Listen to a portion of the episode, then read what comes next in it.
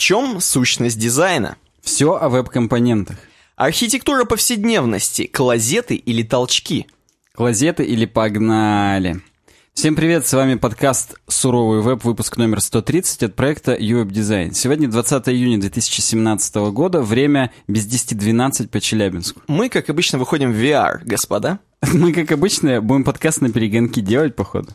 Скорее Знаешь, всего. как в этом, э, в, я не помню, где это было, режим призрака.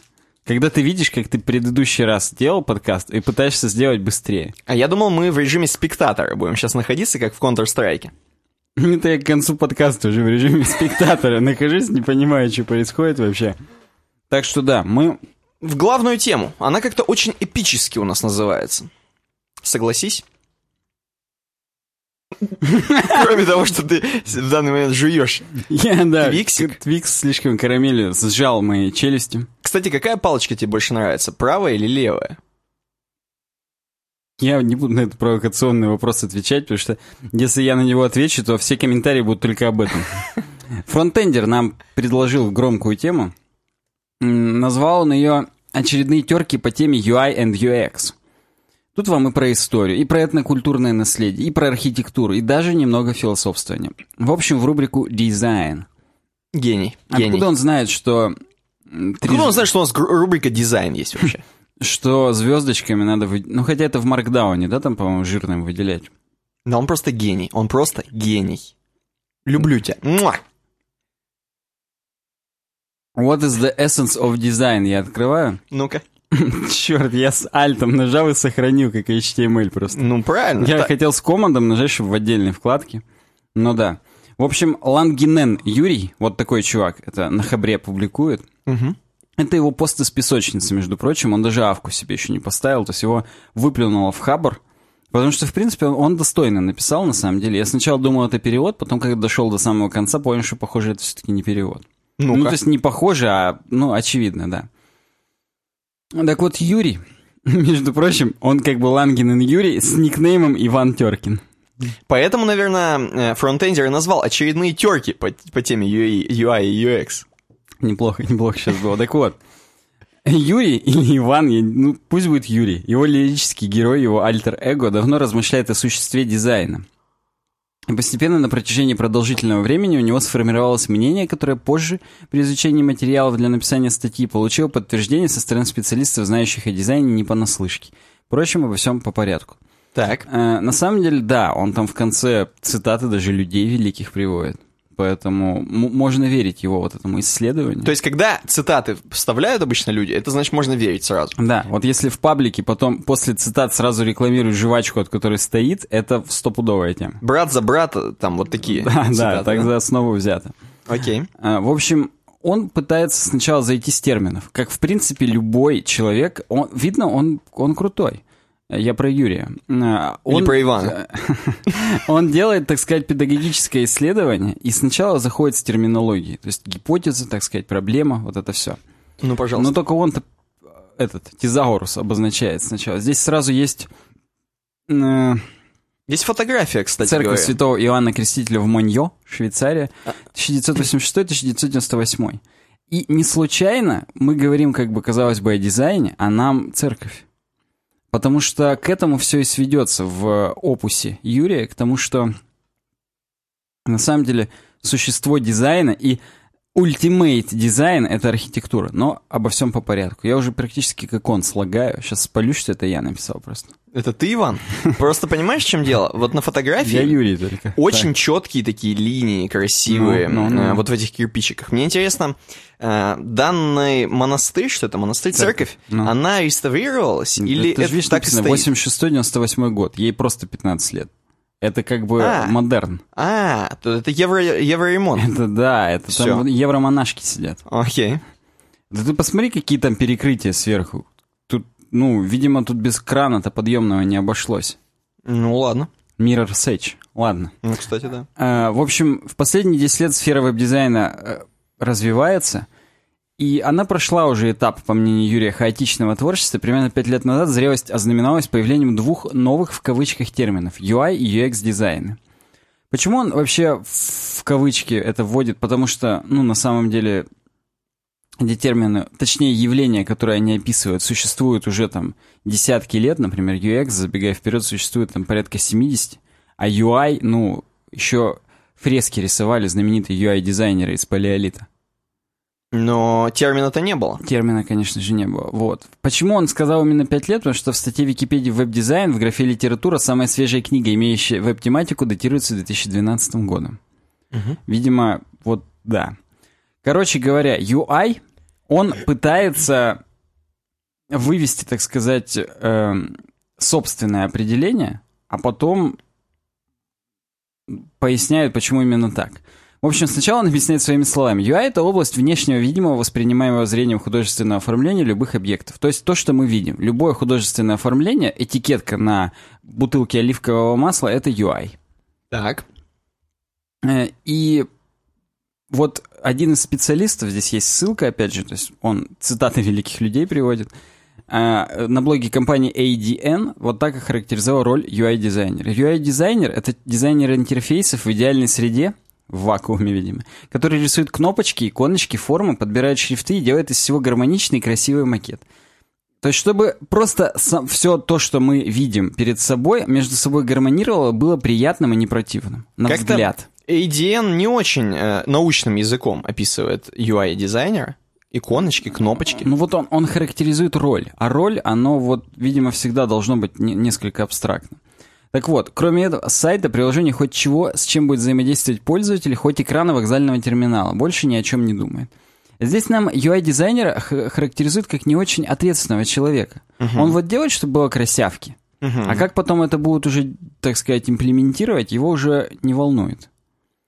И кроме этого, вот UI-дизайнер, здесь, здесь, в принципе, он нам пытается показать, что то, что ввели этот термин, это, это просто ввели термин.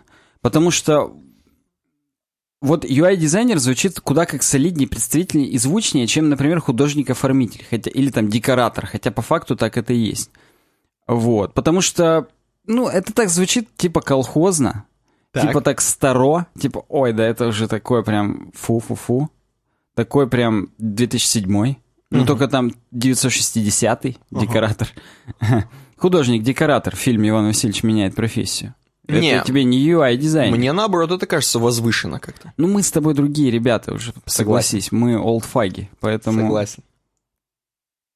То есть ты думаешь, для тех, кто крутит спиннеры, для них декоратор это прям фу. Конечно, лучше быть дворником, чем декоратором, для тех, кто крутит спиннеры. Э, ставь лайк, если крутишь спиннер прямо сейчас. Так вот, почему э, потребность появилась в таком э, термине? Во-первых, в России, а он ее именно родной страны, с заглавной буквы пишет, просто девальвировалась вся роль дизайнеров, художников, потому что э, это ушло в ПТУ. Ну, по факту это, это практический навык. Ты просто рисуешь, ты там что-то как бы делаешь и оформляешь, декорируешь. И это профессиональный навык. Тебя учат просто 4 года после 9 класса этому, и нормально тебе. Это девальвировало все все то возвышенное, что теперь понимается под UI-дизайнерством, и надо было, так сказать, перезапустить. Знаешь, как вот у нас есть кондитерская деколь. Угу. Уже нету ее. Теперь она называется «Твоя интеллектуальная кондитерская». Интеллектуально. Интеллектуальная именно. И там, ну, у нее есть какое-то односложное название, типа там «интеллект». Типа, но по факту она в тех же точках, где деколь находится, Ну, немногочисленных, которые остались. и по дизайну она такая же, да? Внутри. Ну, Слушай, ну они... Или она интеллектуальная, Нет, с они, они теперь смузевые пацаны. До этого у них была просто, ну, обычная кондитерская, там, из начала двухтысячных, из начала нулевых, я бы даже Ага. сказал. С Васей Стрельниковым, дневным капризом по выходным. Точнее, уикенд капризом по выходным и дневным по будням. 12 злобных зрителей. Да, потому что вот из тех времен это еще. А сейчас уже там меловая доска, тренды, смузи, спиннеры, опять же, на входе выдают за 250 рублей, поэтому, да. Так вот, и поэтому сейчас это уже не тренди. Вот здесь сразу есть художница-мастер МГХПТК Татьяна Владимировна Будейко, вторая справа, со своими ученицами. Спасибо, что пояснили, Вот, кстати. да, казалось Кстати. бы, э, думается, что она справа в клетчатой рубашке сидит, а все остальное это ее ученицы. Как ты считаешь, э, вот какая из данных э, представителей, эм, так скажем, худож... художниц и мастеров самая мастеровитая? Я думаю, та, которая по центру улыбается. Слишком... Она улыбается, как будто она нас вообще вертела. Согласен, она так в очочках сидит и такая, типа, ну и что ты там? Ты знаешь, какая я мастерица вообще там? Вот, да. Э, Так, я надеюсь, она нас слушает, потому что мы считаем, что это самый профессионал.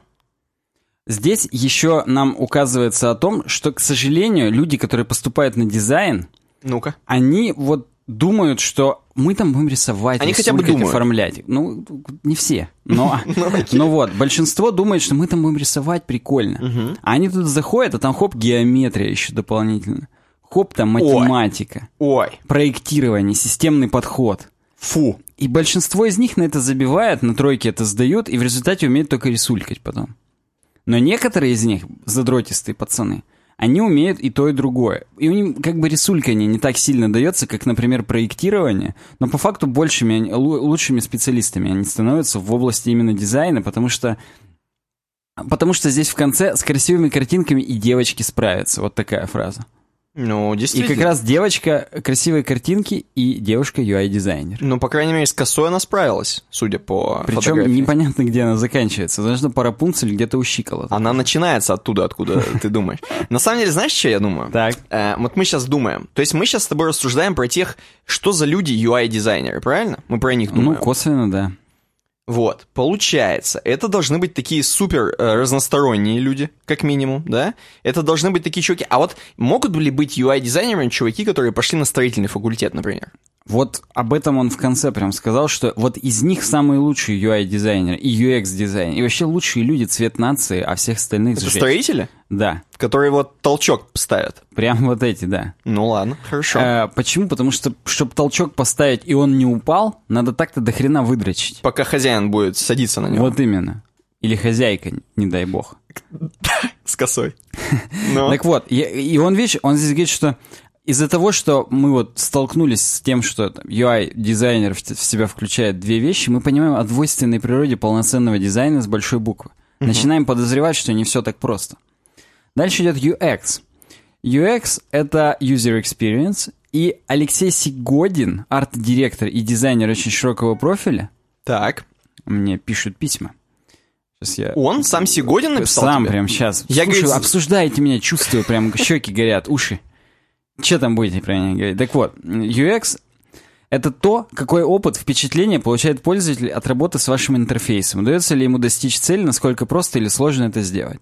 Это определение нам Бабич давал уже. Помнишь, когда была статья про UX или юзабилити? Ну, И давал, раз, давал. да, вот UX — это те эмоции и тот опыт, который впечатление пользователь получает от работы с нашей системой. Мгм. Он, э, он, это Юрий или Иван, автор статьи, заглянул в Большую светскую энциклопедию и там нашел определение инженерная психология. Как именно он просто всю энциклопедию перерыл и нашел что-то похожее на UX-дизайн, я не знаю. Но вот он пишет, что заглянул он просто в Большую советскую энциклопедию. Инженерная психология, да? Да, инженерная психология. И в 2017-м новомодному UX исполняется аж 77 лет. Погоди, давай еще раз. Инженерная психология, user experience. Ну? Ну, в принципе, это получается... User experience — это же психология не инженеров, а юзеров. Так ты, как UX-дизайнер, с инженерной точки зрения разбираешь юзера, Так. интерфейс, которым он будет пользоваться, цели, которые он должен достичь, и то, какие ты деньги должен заработать на, э, с его user experience. Мгм. Это я вот только из, из башки четыре составляющих придумал, а их наверняка нам- нам- намного больше. И ты, если не будешь к этому очень системно подходить, ты не сможешь каши-то сварить из этого всего. Только из топора сможешь. Ну, хорошо. Он нашел. Он, нашел. молодец. Есть, я не буду зачитывать все определение, здесь есть подкатом, так скажем, э, история о том, что сначала это было в просто психология труда, в смысле просто UX, это когда еще люди э, на комбайнах работали, как организовать труд нескольких людей, чтобы им было удобно все вспахать, а непонятно там это делали и так далее. То есть, в принципе, взаимодействие человека с предметами и орудиями труда. Любые инструменты, станок, конвейер, средства транспорта и тому подобное. Вы, конечно, сейчас скажете, что этим занимается эргономика, Но он в самом конце как раз определяет, что инженерная психология включает в себя огромное количество под вот этих разделчиков, и это нас, наряду с тем, что мы уже поняли, что UI-дизайнер — это многогранное, да, двугранное, Ага. мы поймем, что UX-дизайнер — это досвидосгранное. Угу. Ну так вот, три составляющие, три задачи решает инженерная психология. Первое — рациональная организация деятельности людей в системах человек-машина. Так. То есть интерфейс, прокладка между человеком и машиной, чтобы человеку было удобно выполнять э, поставленные цели с помощью машины. А машина понимала, что человек от нее хочет, просто считала и все. О чувствах машин мы здесь тоже заботимся. Целесообра... Вторая задача, которую решает инженерная психология, это целесообразное распределение функций между управляющим и обслуживающим персоналом и техническими средствами автоматизации. Ну, то есть, если человеку надо пять раз нажать кнопку, то с точки зрения инженерной психологии надо сделать кнопку, которая будет жать пять раз другую кнопку. Чтобы Вау. человек все-таки один раз нажал кнопку. То есть максимально нужно понять, а что из того, что делает человек, можно переложить на машину и с, то- с целью увеличения, естественно, продуктивности. Ну, то есть, например, какие-то механические действия упразднения. И что то, что делает машина, лучше бы предоставить человеку. То есть, например, дерьмовые экспертные системы, которые там тебе, как э, справка Windows. Лучше уже человек сам нахрен решит, что ему как продиагностировать, чем полагаться на справку Windows. С точки зрения user experience это отвратительно. И до сих пор я вот так считаю. Уже даже в Windows 10 с подключенным интернетом все равно это бесполезная хреновина, ничего не помогает тебе сделать. Согласен. Тр- Третья задача, которую решает инженерная психология, это оптимизация процессов информационного обеспечения и принятия решений. Ну, это то, о чем я уже говорил. То есть э, смежные науки здесь включаются, такие как психология личности, психология труда и другие.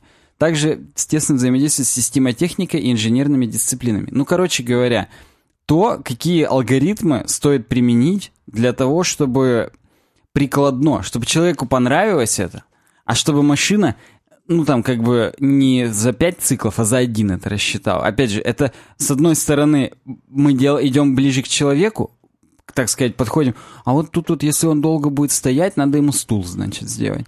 И мы идем навстречу к машине. Если она вот здесь вот много будет считать, лучше 8 видеокарт под, подмайнить к ней, и нормально будет вообще, вместо одного процессора центрального. Ну, так, уже хорошо И это началось. все инженерная психология. То есть UX еще более многогранен, чем UI. Я сейчас сразу перейду к концу. Здесь вы вы можете прочитать все, что в Большой советской энциклопедии об этом понимали. И, к сожалению, констатирую, что понимали больше, чем мы сейчас. Вот дерьмо. Так вот, и я сейчас даже пытаюсь... Не, не могу найти. А, а, а. Короче говоря, по комплексной проблеме кибернетика научный совет назывался. Мгм. И он работал вместе с обществом психологов СССР. То есть две гигантские, так сказать, группы людей, ну, я не знаю, что гигантские, может, там по 10 человек было, кото- из разных абсолютно сфер пытались вместе сработать для того, чтобы, так сказать, построить светлое будущее. То есть психологи работали с программистами и, и говорили, а вот можно здесь, если человек на стул сядет, будет обсчитываться этот момент? И те такие, ну слушай, если вот дополнительный блок питания подвезешь и какую-нибудь посто- поставишь кейс с вентиляторами, то нормально будет. Не, ну надо сказать, что с программистами, там, наверное, программисты это были еще те, которые на Фортране, которые там еще до свидос что Который делали. БСМСом стопудово. А что это меняет, простите? Я к тому, что сейчас, почему у нас не так UX понимается широко, да? Если бы мы сейчас делали гениальные IBM русские, Мгм. RubyM, Как там, Байкал, да? да, какой, какой-нибудь процессы. Байкал пили Так. бы и Тархун, то, то, возможно, мы бы сейчас вообще делали охрененный UX у компов. Но так как мы не, их не делаем, Так как мы все про Е, вот, поэтому да. Так, ну, а, подожди, подожди, смотри, мы как-то с тобой плавно, получается, от архитектуры ушли в компы. не-не, в архитектуру мы еще придем. Понимаешь, ты сам, как выскочка, в нее вскочил. А, А ну, ты тоже Юрий- там начал про нее немножко, Юрий. Ну, я сказал, что не случайно, запомните, что нам показали сейчас церковь, не случайно, это мы в конце об этом скажем. Окей.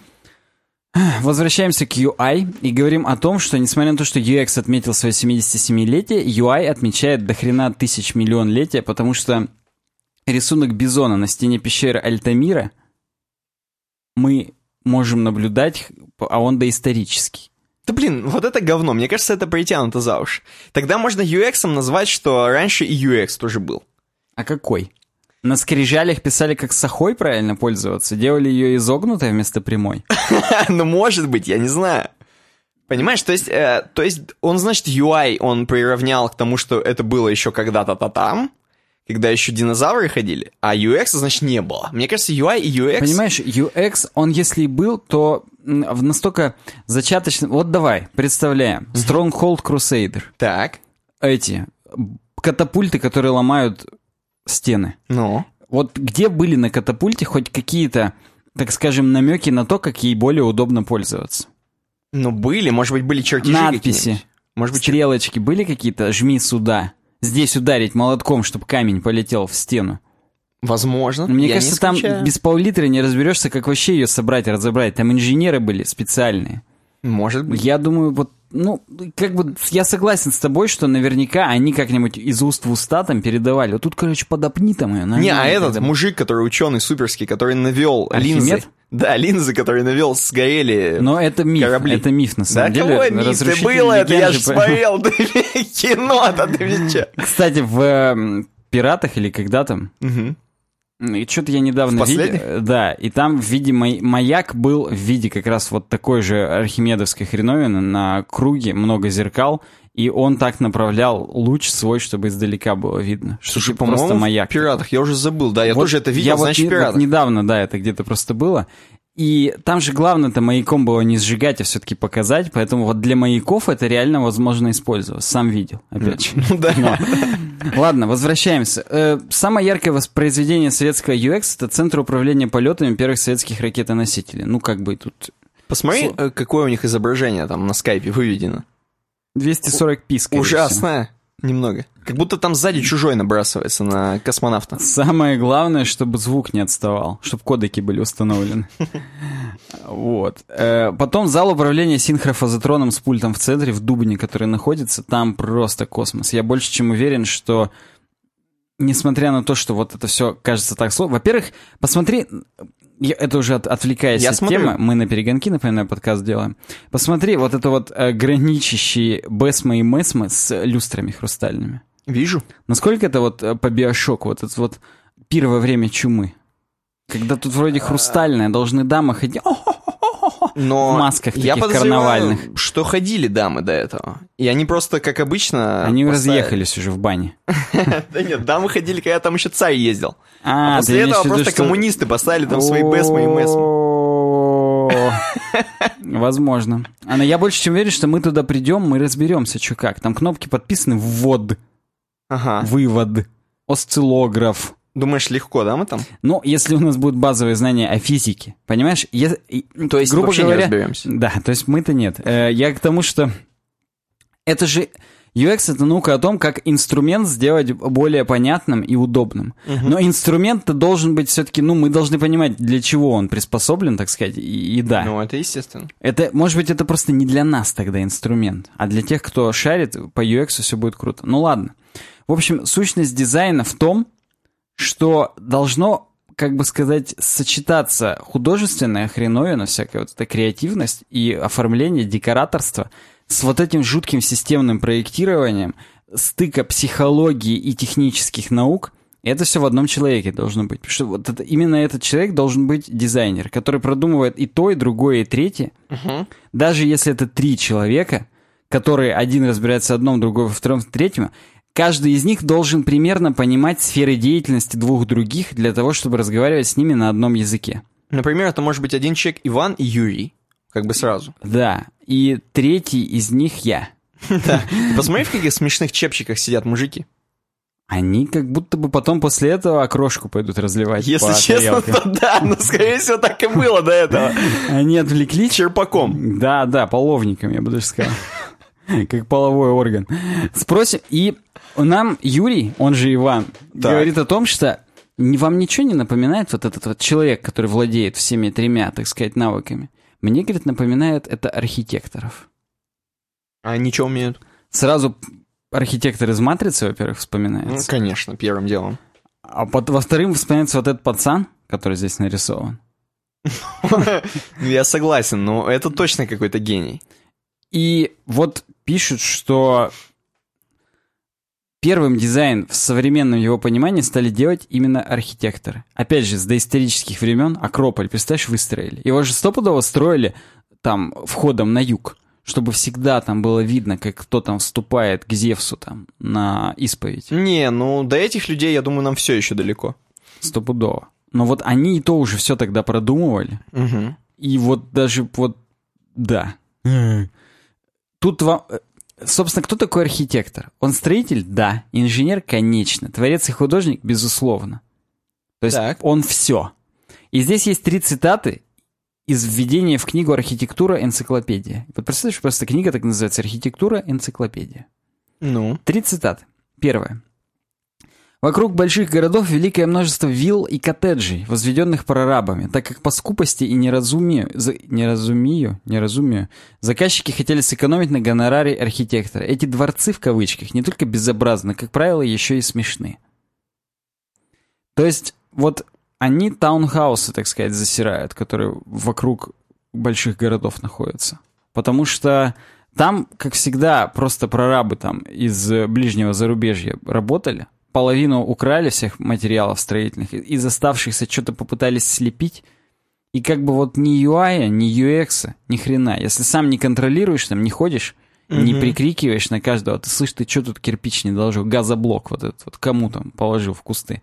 Мгм. Вот не поедут лыжи, все будет хреново. Вторая цитата. Иногда, очень редко, бывают исключения. В тех случаях, когда в душе строителя прячется нераскрытый, нереализованный художник. В этих случаях возникают некие архитектурные чудеса, обитать в которых сложно, но, по крайней мере, никто не останется к ним равнодушен. Это нам вторую грань а, показывает, что обязательно должна быть какая-то творческая вот это начало, вот это вот э, фантазия, что в архитектуре есть выход вот этому необузданному внутреннему, которое в людях творческих-то бушует. И как бы да, бывает, так сказать, выходит наружу. Так. Третья цитата. Увы, массовая, наиболее распространенная архитектура жилищ всегда была монотонной. Дело спасали церкви, соборы, башни, дворцы. Иными словами, архитектура довольно редка, в известной мере аристократична, как именно искусство, когда недостаточно относительного комфорта и безопасности.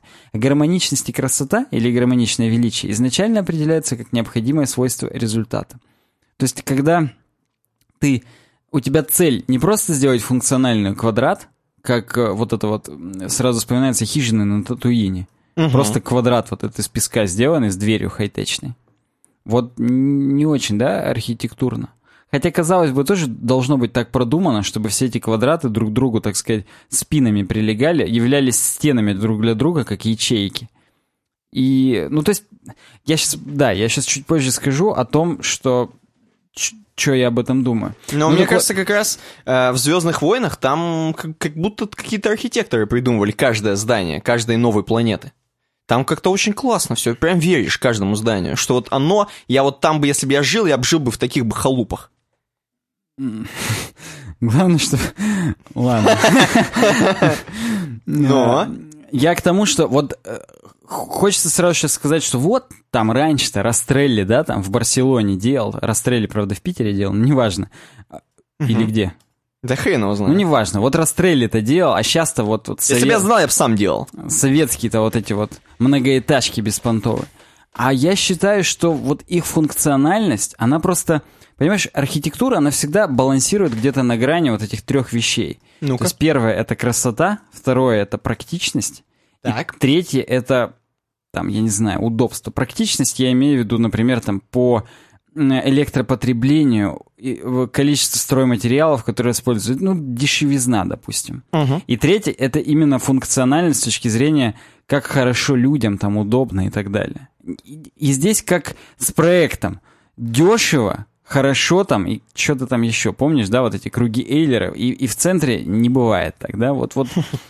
И Советский Союз и его архитектура, мы многократно уже говорили, этот функционализм, он просто менее, так скажем, красив, Мгм. но зато он и экономичен, и очень удобен людям. То есть вот эти все коридоры, то, что они все прямые, без каких-либо дополнительных там заворотов и так далее. Ну, ты просто прямо идешь, ты знаешь, что справа будет общая кухня, да, там в общежитии. Там сзади туалет, лифт там, ну и так далее. И есть в этом что-то прям вот такое. То есть ты с точки зрения науки должен был просчитать, сколько туалетов должно быть на этаже, чтобы, так сказать, не было это слишком роскошно, и чтобы элементарно не срались, не ссались на голову уже друг другу. То есть чтобы отвод говна был... Как-то ты рано начал тему про туалеты, оно у нас будет. В общем, можно смело и утверждать, что архитектура — это самая старейшая, состоявшаяся и опытнейшая отрасль настоящего дизайна. Но если возвращаться из этого, из, из архитектуры, нужно сказать, что дизайн — это художественная инженерия. Это ориентирующееся на человека инженерно-художественное проектирование. Вот что такое дизайн. То есть, ну, нужно вот... Не, не, не должно это быть однобоко. Дизайнер — это ультра-мега человек, который должен учитывать большое количество факторов и, и должен учитывать это везде. В приложениях, в архитектуре, в, я не знаю, в приложениях, я имею в виду веб там приложениях или где-то еще, в дизайне посуды, э, предметов мебели, там, автомобилей. Это все многогранно и да. И здесь Юрия, его же, он, он, его же Ивана заносит, и он пытается понять, а что вот это по-русски? Ну, то есть художественная инженерия звучит длинно, нужно как-то вот односложно. И он придумывает, что по-русски это называется домостроительство или коротко домострой. Вау. И если я не ошибаюсь... Домострой. Да, домострой. Балалайка, тусовка. Так. Э, беспредел. Когда-то была книжка какая-то, типа как там нужно себя вести там, ну, по-советски. Да-да-да. И да, вот да. она же тоже домострой называлась. Блин, вот сейчас я не вспомню, но давай-ка, Ну, давай-ка вот я, узнаем. Я сейчас загуглю прям при Это всех. там, где надо, типа, за столом кушать нормально. Не это. Да, ну там именно просто, что баба там дома убирается, мужик там работает, вот, вот подо- подобного этого. Ну давай, давай. да, книга называемая «Домострой», содержащая все полезные сведения, поучения и наставления всякому христианину, мужу, жене, Но детям, это слугам и служанкам. далеко не советская книга. Это Согласен. памятник русской литературы Да. 16 века. Ну, сорясики. Домострой. Вот. Я почему он как бы не сделал никакую ремарку вот в сторону вот этого? Потому что он не знает про нее, скорее всего. Ты Поэтому- думаешь, Юрий, он же Иван, не в курсе просто? Ну, я не знаю, но если он в курсе, то он гений и не сказал про это. Ну, неважно. Почему именно домострой? Потому что дом в русском языке является древним образом или аллегорией мира, мироздания в узком утилитарном смысле образом системы. То есть дом — это и система, и мир, где тебе удобно и комфортно, и еще и красивый мир, в котором тебе все нравится и так далее. Поэтому вот дизайн — это домострой. Ну, тут, ну, занесло его куда-то. Я не знаю, правда. Мне художественное проектирование больше нравится и художественная инженерия, чем домострой. Слишком уже бэкграунд у этого слова немножечко изменен. Слишком немножечко это прям оксюморон. Я тебе так скажу, вот тут я открыл к- картинки к домострою, книги, и есть цитата из нее, выдержка из книги «Домострой». «Коли жена перечить вздумает, то намотать косу на кулак и волочь к порогу». Вот, да. Как ты считаешь, можно ли вот у той девушки на- намотать косу на кулак? Которая Фотография. девушка UI эти интерфейсы, ты имеешь в виду? Скорее всего, так и следует поступить, если. Иногда хочется, да? Представляешь, вот этот Лангин Юрий, который написал, он Ну, же Иван, он в косоворотке сидел, писал эту статью. И после этого пошел косой в поле просто косить траву. И И, и раскидывать бэсом, семена. мэсом проектировать в голове в этот момент. Думаю, так и было. Нам нужно наше мнение нем- немножечко высказать по этому поводу. Я, знаешь, очень глубоко согласен про то, что архитекторы — это тоже такие супер художники, супер э, существа. Вот. И наверняка м, люди, которые учатся на архитектурном, не все э, таковыми являются под конец, да? Но те, кто реально вот прям горит желанием стать архитектором, это прям крутые чуваки. И те, кто становятся потом реально хорошими архитекторами, они, скорее всего, не стали бы хорошими архитекторами, если бы все вот эти качества в себе не совмещали. Но мы, кстати говоря, часто говорим про таких чуваков. Я бы даже назвал чувака, вот, например, который придумал заборы. Э, а Он тоже, в принципе, архитектор своего рода. Правильно? Вот, это гений, гений, согласен. Хочется вспомнить, не случайно есть вот этот вот э, работа Software Architect. Архитектор приложений. Потому что ты действительно должен очень комплексно подходить ко всем таким вопросам, если ты хочешь, чтобы это дало максимальный, так сказать, выхлоп и результат. Так, выхлоп. Будем говорить... Обязательно. Наш. Наш организационный момент любимый. Значит, у нас есть сайт uwebdesign.ru. Там в сайт-баре справа вы можете зарегистрироваться на нашем сайте, замечательном, чтобы оставлять нам легко темы, удобно, которые там же справа в сайт-баре есть всегда к новому подкасту. Зачем? То есть я объясню, что это за темы. Каждый раз мы собираем самые классные темы, которые вы предложили нам. Э, Может быть, это даже не самые новые. Может быть, это просто вам запало в душу, и вы какое-нибудь 2016 года какое-нибудь старье ссаное. Может быть, но не обязательно, чтобы они были свежие, обязательно, чтобы они были интересные. Вот. Саня их отбирает, идеально через сито просеивает, сеет в коворотке. Перед Саней 10 проверок, конечно, Ну, проходит. перед этим, конечно, конечно же, до него доходит только самое идеальное. До меня всплывает только самое Вот. отборное. И мы эти темы рассмотрим в следующем подкасте. Это как бы такой интерактив с вами, если вы не понимаете все еще. Я как бы пытаюсь достучаться до самых черствых зрителей. А, давай так, мы будем э, оперировать к зависти. Если вы хотите, чтобы мы вашу тему как фронтендера вот сейчас 30 минут первые разбирали в подкасте, вы Обсасывали. ее предложите. Да. Как в том анекдоте. Господи, как хочется в лотерею выиграть. И голос сверху, ты билет купи хотя бы, дурак. Вот здесь ты, ты- вы предложите тему, если хотите, чтобы ее обсудили в UWeb-дизайне. Это все можно сделать на uwebdesign.ru. Кстати говоря, на uwebdesign.ru э, можно еще э, пройти по ссылке на наш хостинг. А что это я рано его начал? Хотя да что, его всегда можно, Можно, говорить. конечно. uwebdesign.ru slash smarttape. Да. Э, наш партнер хостинг SmartTape, кстати говоря, кстати говоря, э, подпольная информация, нам и другие хостинги предлагают у себя рекламироваться. Я не буду Но называть. мы- мы, но, да, не будем но называть. Мы всех отторгаем, отвергаем и говорим только ubizen.ru slash smarttape. И не потому, что э, мы, знаешь, такие, типа, как бы только вот за этих, да? Не поэтому, а потому Не что... потому что рекламируем, а А потому, что, нравится. Конечно, это всегда работает. Потом у нас есть еще стикеры, которые вы можете заказывать на, на vk.com slash uwebdesign. Вот, два стикера, по желанию. Они ни хрена не дорогие, там 200 рубасов. Кстати, опять активизировались. За последнюю неделю отгрузили Пишут. чуть ли не 10 стикеров. еще. Отлично, отлично. Внезапно люди вспомнили, что, возможно, с дач приехали, просохли чуть-чуть. Ох, ни хрена, стикеры. Можно же наклеивать. Да.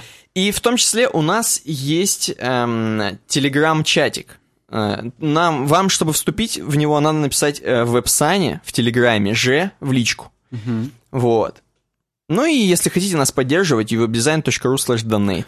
Э, Телеграм-канал еще есть, в котором мы публикуем все новости только про наш контент. Никаких лишних. Там вот это вот... э, Там, я, я не могу, не у говори. нас ничего лишнего не бывает. Вот ну вот, вот там Но ничего этого нет. Там никаких лишних. Да. Ну чё, по-моему... Двигаемся дальше, вплываем в дизайн, в сам. Несмотря на то, что у нас откры- отк- а, открывающая тема тоже была в дизайне. Ну как вплываем? Мы чавкаем по нему. Как в болото. Антон Экземпляр нам пишет. Э, Это тот самый чувак, который нам предлагал его сайт покритиковать. Если- Он, он, кстати говоря, я считаю, он рыцарь. Почему? Он как бы, он, во-первых, не побоялся. Ведь знал же, что будут критиковать, а? Он, кроме шуток, даже вот именно если мы вернулись бы... Давай вернемся, почему бы и нет. Подкаст-129-themes — это слаг после uwebdesign.ru. Прям наизусть написал. Э, Он там... Черт, походу он в 128-м это предлагал. А Там развернулась дискуссия, типа, а, ничего они тебя там приложили, там практически вот так. Там мужики из пивной Да-да-да. вышли. И он говорит, я... Парни уложились, как я и предполагал, в 5 минут. Кстати, спасибо вам, Саня и Никита, за адекватный взгляд со стороны. В принципе, все замечания по делу. И сайт мы в любом случае доведем до ума, в том числе с учетом ваших комментариев. При том, что я хочу перед Антоном Экземпларом а, э, изначально извиниться, потому что мы его тему в прошлый раз, когда рассматривали его сайт, мы оставили ее на конец и уже не вывозили, если честно, и в полном невывозе мы там какие-то ему оценки, критические суждения. Я бы не сказал, что он должен сейчас не спать из-за этого, и, может быть, там, знаешь, у него что-нибудь с девушкой не получится из-за наших комментариев, да? Я бы сказал, что должен все-таки. Должен, думаешь? Просто обязан. мы там были в состоянии аффекта находились, если честно. Я хотел писить, Саня хотел какать. Вот поэтому как бы... Вот. Это мое обычное состояние, поэтому я, я привык, в принципе, уже. Ладно, давай, поехали. Что он сейчас напишет? Единорог. А, сейчас он пишет, привет, парни. Тема про единорога, который unicorn, точнее UX unicorn. Я слушал все ваши подкасты, и помнится, что вы затрагивали эту тему, но по той реакции, которая у вас была на слово «единорогость» в моем первом комментарии здесь, показалось, что вы забыли. Возможно, я ошибаюсь. Я ни хрена такого не помню. Я тебе говорю, ты Возможно, хотел. что ты хотел? Ну, в смысле, в туалет, и поэтому ты не помнишь ничего. Да Но на самом деле я, не, я сам не помню, я вообще не понимаю, Я вообще не помню, когда мы про UX юникорнов Кто такой Антон. Экземпляр? Возможно, за 130 выпусков мы реально когда-то это и обсуждали. Я допускаю, в принципе, что мы даже Антон Экземпляры уже обсуждали. Я допускаю, что я на следующий день уже не помню, что мы обсуждаем, если честно. Вот, но, тем не менее, возможно, я ошибаюсь, не ошибаешься, мы забыли. Как бы то ни было, если рассматривали эту тему, пропустите, если нет, то да. Если нет, то да, знаменитая логическая э, Ну, как обычно, да. катаклизм, коллапс. Тема такая, надо порассуждать. Полуриторическая... А почему, почему вдруг ты с Антона на Сяву переключился? Полуриторическая, полупрактическая с моралью. Как подходить к процессу разработки сайта? Слушай, вернись обратно, пожалуйста. Что пала это? Статей, сайтов, море. Я выбрал самые интересные. Что уж, там уж сами смотрите, какая зацепит. Первым делом тот сайт, который я уже приводил, uxunicorn.com, с мимимишным единорогом, его описанием, парой форм для тех, кто считает себя единорогом, и тех, кто хочет только им стать. Как я понимаю, тебя зацепил именно этот. Не, меня все, я все посмотрел. Ну, и давай. я про них про все скажу просто пару слов, потому что эта тема, на самом деле, она абсолютно логично вытекает А, так там все про единорога. Да, это оно все про одно. Оно логично вытекает из предыдущей нашей темы. Потому что здесь опять UX. Так вот, э, с парой форм, плюс там есть ссылка на такой же мини-сайт про чайку, унылого антипода единорога. Кстати, та ссылка, которую он нам предлагает, она ведет на localhost на мой. Ну, точнее, там просто он слэш. На твой именно. Да, он слэш предложил, поэтому мне придется вручную в uxunicorn.com вбить в Яндекс, в Яндексную, в поисковую строку. Яндекс Навигатор. Яндекс Дзен. Отличные новости только по вашим рекомендациям. Так вот, uxunicorn.com, здесь, здесь ре- реально плюшевый единорог, он подмигивает иногда. Здесь есть две ссылки, типа вы, я уже UX единорог или я хочу стать UX единорогом. Но для этого нужно в терминах разобраться. UX Unicorn. Первое, это мифический дизайнер, э, user experience дизайнер, с супер навыками. Он все уже умеет. И графический дизайн, и быстрое прототипирование, и фронтенд разработку, и тестирование с пользователями, технические спецификации, маркетинг, брендинг. У него даже нету никакого своего мнения. У него есть только процесс, который легко сгармонизирует с любой средой разработки. Так. Короче говоря, UX ниндзя, так, так называемый. Почему именно Unicorn? Потому что Unicorn это не это. Ну, короче, мифическое создание, его не существует. Вот так же и UX Unicorn, он тоже не существует. Не бывает людей, которые все умеют. Ну тогда UX ниндзя не подходит. Как бы UX ниндзя существуют, так скажем. Ну, есть крутые чуваки, да? Это типа крутые чуваки. UX Unicorn это вообще это мега крутой чувак. Это просто Optimus Prime из UX. Антон Экземпляр. Да. Ну и второе здесь, как бы шуточка, что это просто плюшевая лошадка с рогом, который вы- вылазит из головы. Ну такая себе шуточка, конечно. Ну, да, я даже не буду ее дочитывать. Две формы, которые здесь на сайте есть, это если ты говоришь, я уже единорог, он пишет, «Ха, ну давай, предложи мне свой имейл и адрес на LinkedIn, я вот пробегусь вместе с другими единорогами посмотрю, какой ты крутой. Ну и второе, если хочешь таким стать, типа, э, напишите, кто вы, что вы, и мы с вами свяжемся. Я не знаю, будут ли они связываться реально или нет, но просто вот вторая форма, она такая. Есть UX Seagull, то есть UX Чайка. И здесь это, это чувак, который приходит в проект, просто там летает, всех отвлекает, засирает весь код и сваливает. Классно. Вот. Ну, это антипод UX единорога. Э, Такие люди существуют уже. Это я уже от себя говорю. Стопудово существуют. В общем, вот это первый сайт, который он нам предложил. Второй — это статья на медиуме 10 skills you need to be a UX unicorn. И здесь нам э, статья годовалой давности, 2 июня 2016 года, о том, что типа 10 навыков, которые у тебя должны быть, чтобы ты был UX единорогом. Ну и здесь, опять же, представим, что реально могут быть такие чуваки. Э, И он говорит, что вот есть T-shaped дизайнер. Дизайнер в форме буквы Т. Об этом чуть позже, в третьей статье, которую он кинул. Э, ну ладно, без этого нельзя сказать. В общем, вот представь себе, я вернусь. Точнее, не вернусь, а я открою T-Shape дизайнера. И здесь Ну-ка. нам говорят Ска. о том, что вот если ты, так скажем, владеешь какой-то... Твою мать, не та. Uh, How to transform to UX introduction. Тут он их, оказывается, так до хрена предложил.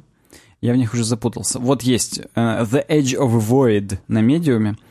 Introduction to Shape for Product Designers. В общем, суть в том, что вот ты разбираешься в дизайне, в- именно в графическом. Вот Так. у тебя столбик твоего навыка, как писька. И есть несколько навыков, в которых ты разбираешься поверхностно. Это коротенькие столбики. И они как бы тоже сверху.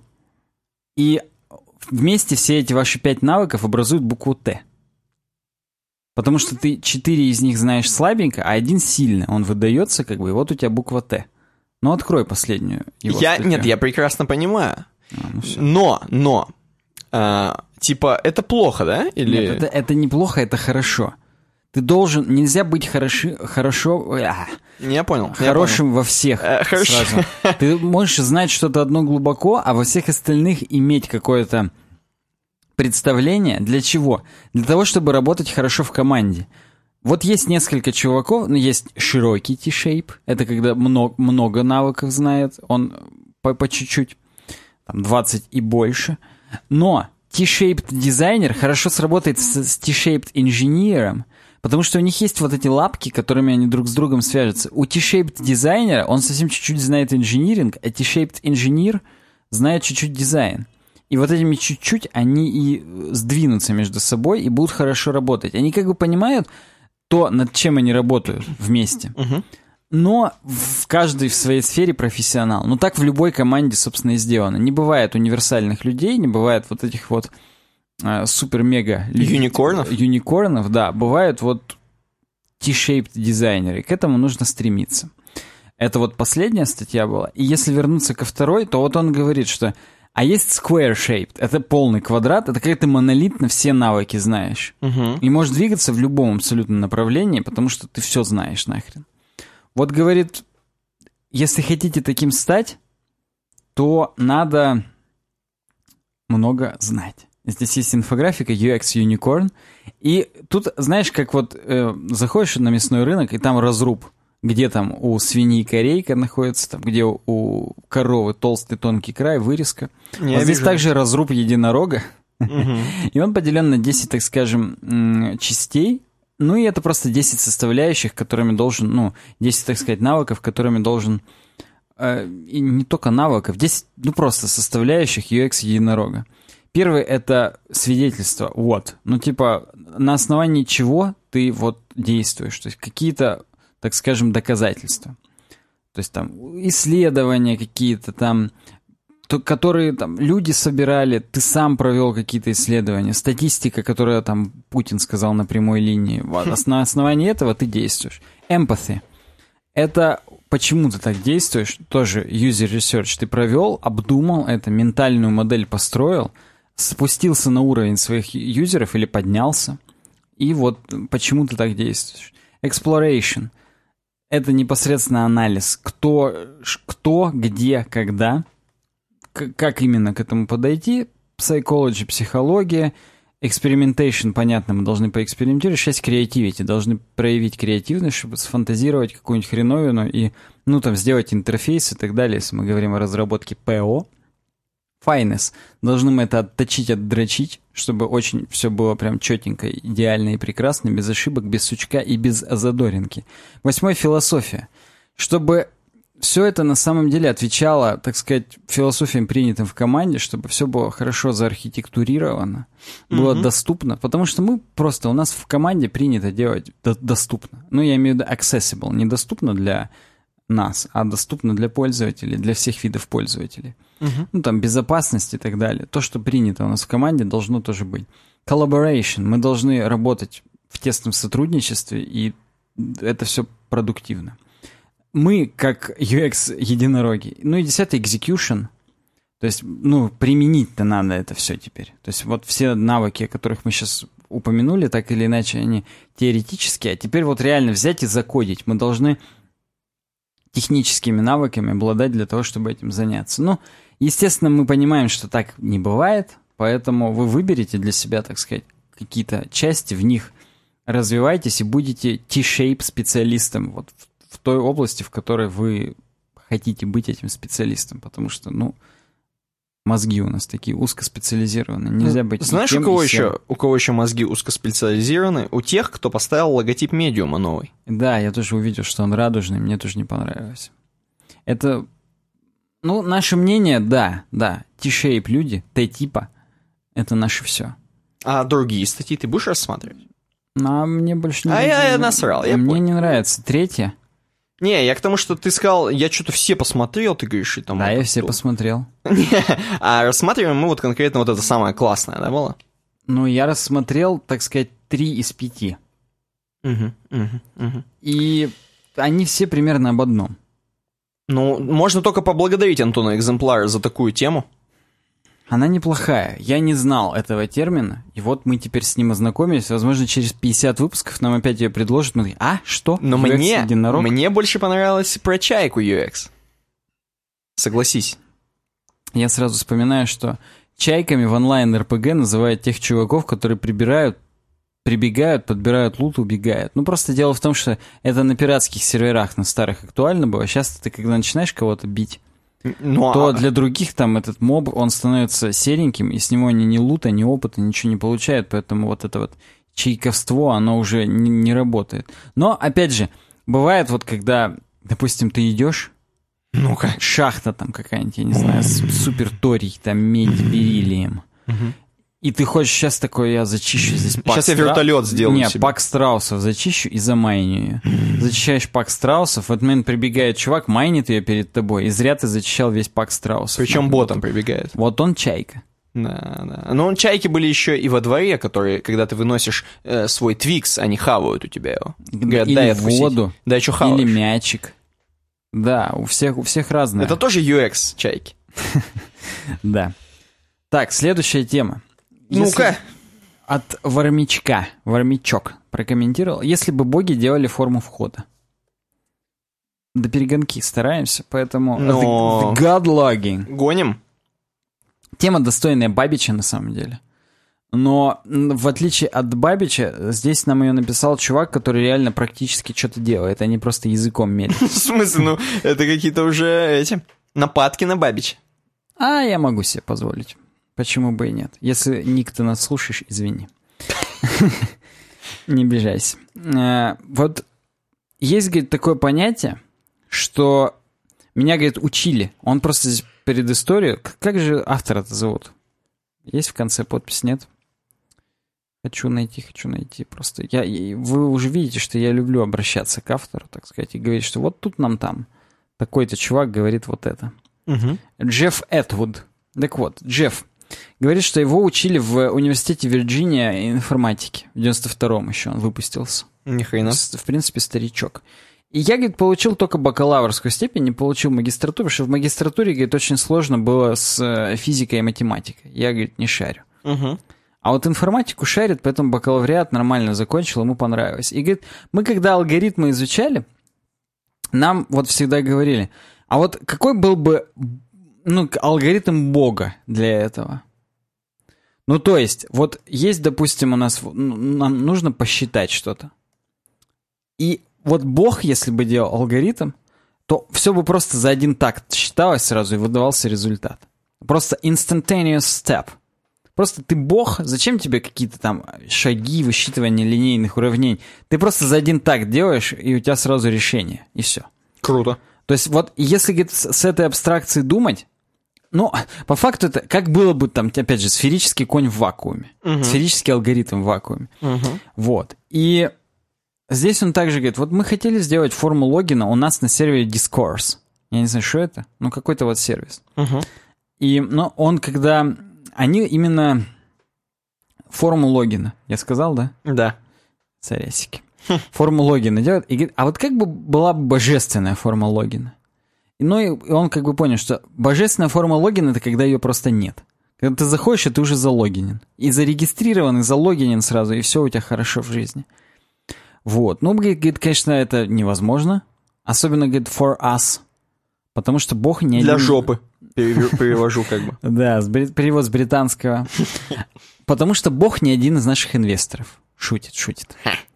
А, как же, говорит, мы все-таки вот сделали богоподобный, пол, полубожественный логин experience на. Discourse. Ну-ка. Здесь, ну, он показывает форма, в которой есть login, login, create new account. И что, и там И только один... user э, password, этот. всё. Ага. В юзере email or username.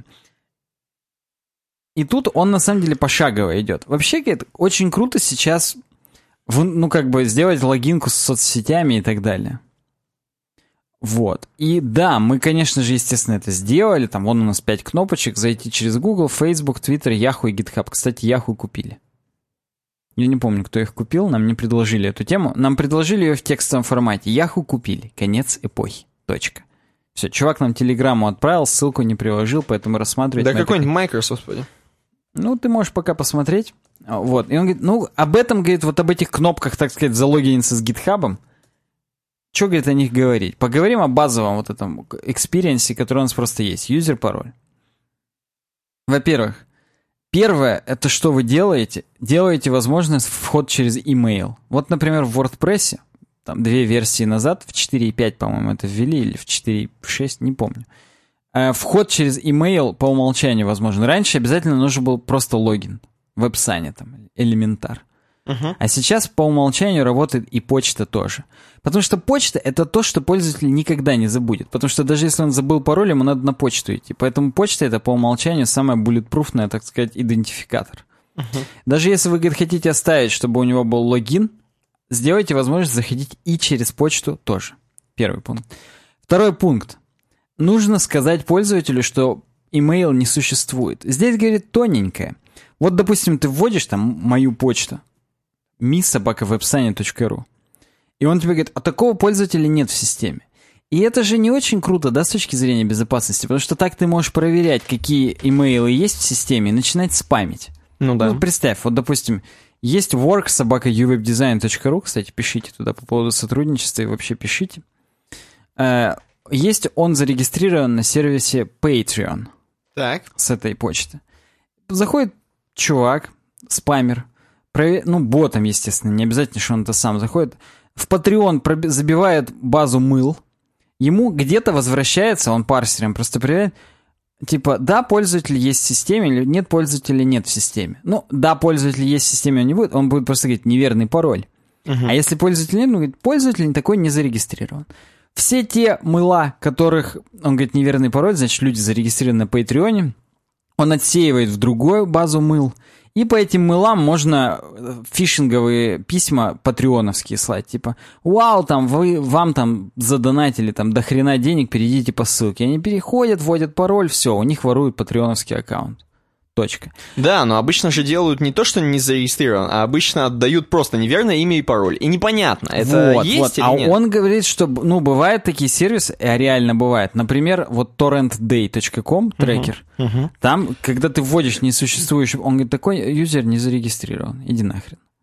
Они не боятся этого делать. Он говорит, мы на дискурсе сначала думали, что, блин, это хреново, мы не должны палить. А потом решили, что, так сказать, положительные качества перевешивают отрицательные. Когда ты реально заходишь и...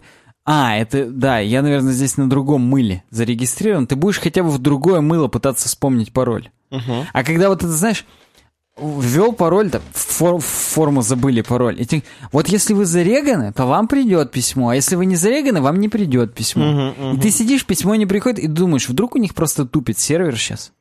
И мне как бы оно придет, и ты вот не понимаешь. Поэтому вот лучше возвращать просто такого пользователя не зарегистрирован, и хрен с ним.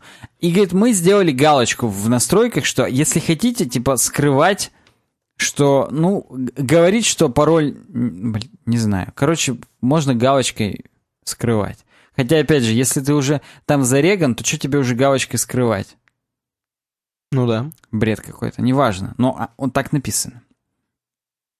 The new default to let people know when they've entered an email we don't А, ну то есть даже если зареган чувак, все равно говорит, что не зареган чувак. Вот, вот такую можно настройку делать. И пока не вспомнил пароль, пусть страдает. Э, Второе. Возможность, вот эта вот форма регистрации и логина, они на самом деле ведь похожи. По факту практически идентичные. Поэтому, говорит, нужно сделать быстрое переключение между логинкой и sign-up кой. Гениально. Все, вот они сделали. В sign-up е еще есть дополнительный email, то есть username, password и email. А в логине просто username, email и password. Ну, там галочка, еще хочу по- получать уведомления. Но они реально практически одинаковые. Поэтому мы, говорит, сделали просто кнопками. И после этого нужно, чтобы слова не совпадали. То есть, допустим, есть sign up, sign in. Оз- Одно означает зарегаться, другое зайти. Надо, говорит, выбрать разные слова, чтобы пользователи не путались. Мы, говорит, остановились на register для регистрации и sign in для входа. Можно, говорит, также использовать register и login. Мне вот login больше нравится, чем sign in. Согласен, кстати. Это мы уже свое мнение высказываем. Так вот, и здесь он приводит статистику, что вот в США больше sign-in используют. Ну, а в UK, ну, наверное, login и login, если сравнить с пробелом и без пробела, то будет больше, чем sign-in. Мгм. Так что вот. По- Потом должно работать с менеджерами паролей. В том смысле, что дефолтное поведение запомнить пароль во всех, говорит, браузерах хотя бы протестируйте, чтобы понимать, насколько э, у людей будет вот этот experience запомненного пароля. И вот сейчас, Никита, интервью. Мгм. У тебя запо- запомнены пароли на сайтах? Да, да, браузером. Ты не бережешь безопасность свою тему. Я, да, к сожалению, я насрал. Я тоже. И даже прям вот цинично насрал, чуть ли не можно зайти ко мне и посмотреть. По- Ну нет, это нельзя, конечно, надо зайти там пароль ввести от iCloud Keychain. Ну, ты так насрал, что у тебя все, двойная аутентификация везде стоит. Это да, это да. Но, пароль запомнил. А, Второе, нужно... ну, Какое второе же, хрен какое, восьмое. Нужно обычные ошибки, которые пользователь допускает, предотвратить. Например, включен, если капслок, написать снизу, включен капслок. Мгм. Потом сделать вот этот глазик классический, на который ты нажмешь и посмотришь, какой пароль введен. Мгм. Кстати, есть нативная поддержка этого у Input Type Password в Safari и в Internet Explorer по бреду. Два браузера, которые хренососят больше всего, поддерживают вот такие важные штуковины, которые с точки зрения UX крайне круты. Кроме этого, возможность вот это вот выбрать сильный пароль. Она с точки зрения автора должна присутствовать, с точки зрения Джеффа. Он приводит как пример дропбоксовскую хреновину, где вводишь пароль, там пишет very weak, weak, so-so, good, great. Ну, в WordPress тоже с какого-то момента такое есть, хотя алгоритм не всегда понятен. Мы с тобой обсуждали статью в этом подкасте, ну, может быть, выпусков там с 50 назад, видимо, тогда же, когда UX Unicorn на первый раз обсуждали, Мгм. о том, что в сущности неважно, какие вы там символы используете, цифры заглавные, главное только длина. То есть как- Это базара нет. вот, поэтому, а в WordPress нет. Там надо именно разное, и когда ты просто делаешь много-много букв, он опять говорит, что у тебя very weak. Поэтому бывают вопросы к этим алгоритмам. Потом есть библиотека, называется 10 тысяч most common known. Когда ты вводишь пароль типа QWERTY, он тебе говорит, блин, чувак, у тебя пароль в 10 тысячах топе самых популярных паролей. Иди и смени. Так что вот да. Потом не забудьте навигацию клавиатурную. Вот это мое любимое. То есть, чтобы табаться можно было между инпутами, чтобы это корректно работало, и люди, которые быстро печатают, табаются, они могли с помощью только клавиатуры, без мышки, э, осуществлять навигацию. Вот я за это прям подпишусь. Это мой любимый пункт здесь. Дальше нужно лимитировать количество попыток входа, например. Так. Ну, да, наверное, с точки зрения безопасности это прикольно. Хотя, конечно, бесит бывает. Если ты три раза забыл язык перевести. Ну, три это мало. Ну, А вот, десятка. вот он здесь пишет, что мы три раза сделали, говорит, вся на, как там у них называется, дискурс. Ну, слишком тоталитарно как-то, я считаю. Все, конец. Он говорит, он вообще, говорит, если что-то забыл я, то пишите. И тут у него комментариев, как на хабре, больше, чем сама статья, 103 ответа. Поэтому, видимо, он что-то таки забыл. Не, видимо, он какой-то известный чувак, как минимум. А как максимум, на самом деле называется это The God Login. Он кофаундер Stack Overflow. Ё-ма. Какой-то известный чувак. Какой-то известный. Он сказал, что это божественный логин, но в итоге мы получили обычную логинку. Ну, слушай, зато все предусмотрено. Обычную логинку 5 звезд, все включено плюс. М, То есть не трешечку беспонтовую, в которой максимум можно зайти под Google учеткой, а прям вот full фарш. Кстати говоря, про Яху возвращаясь, у меня все еще открыта эта новость. Еще год назад, в июле, было известно, что их покупает Verizon. Но вот э, спустя, видимо, год...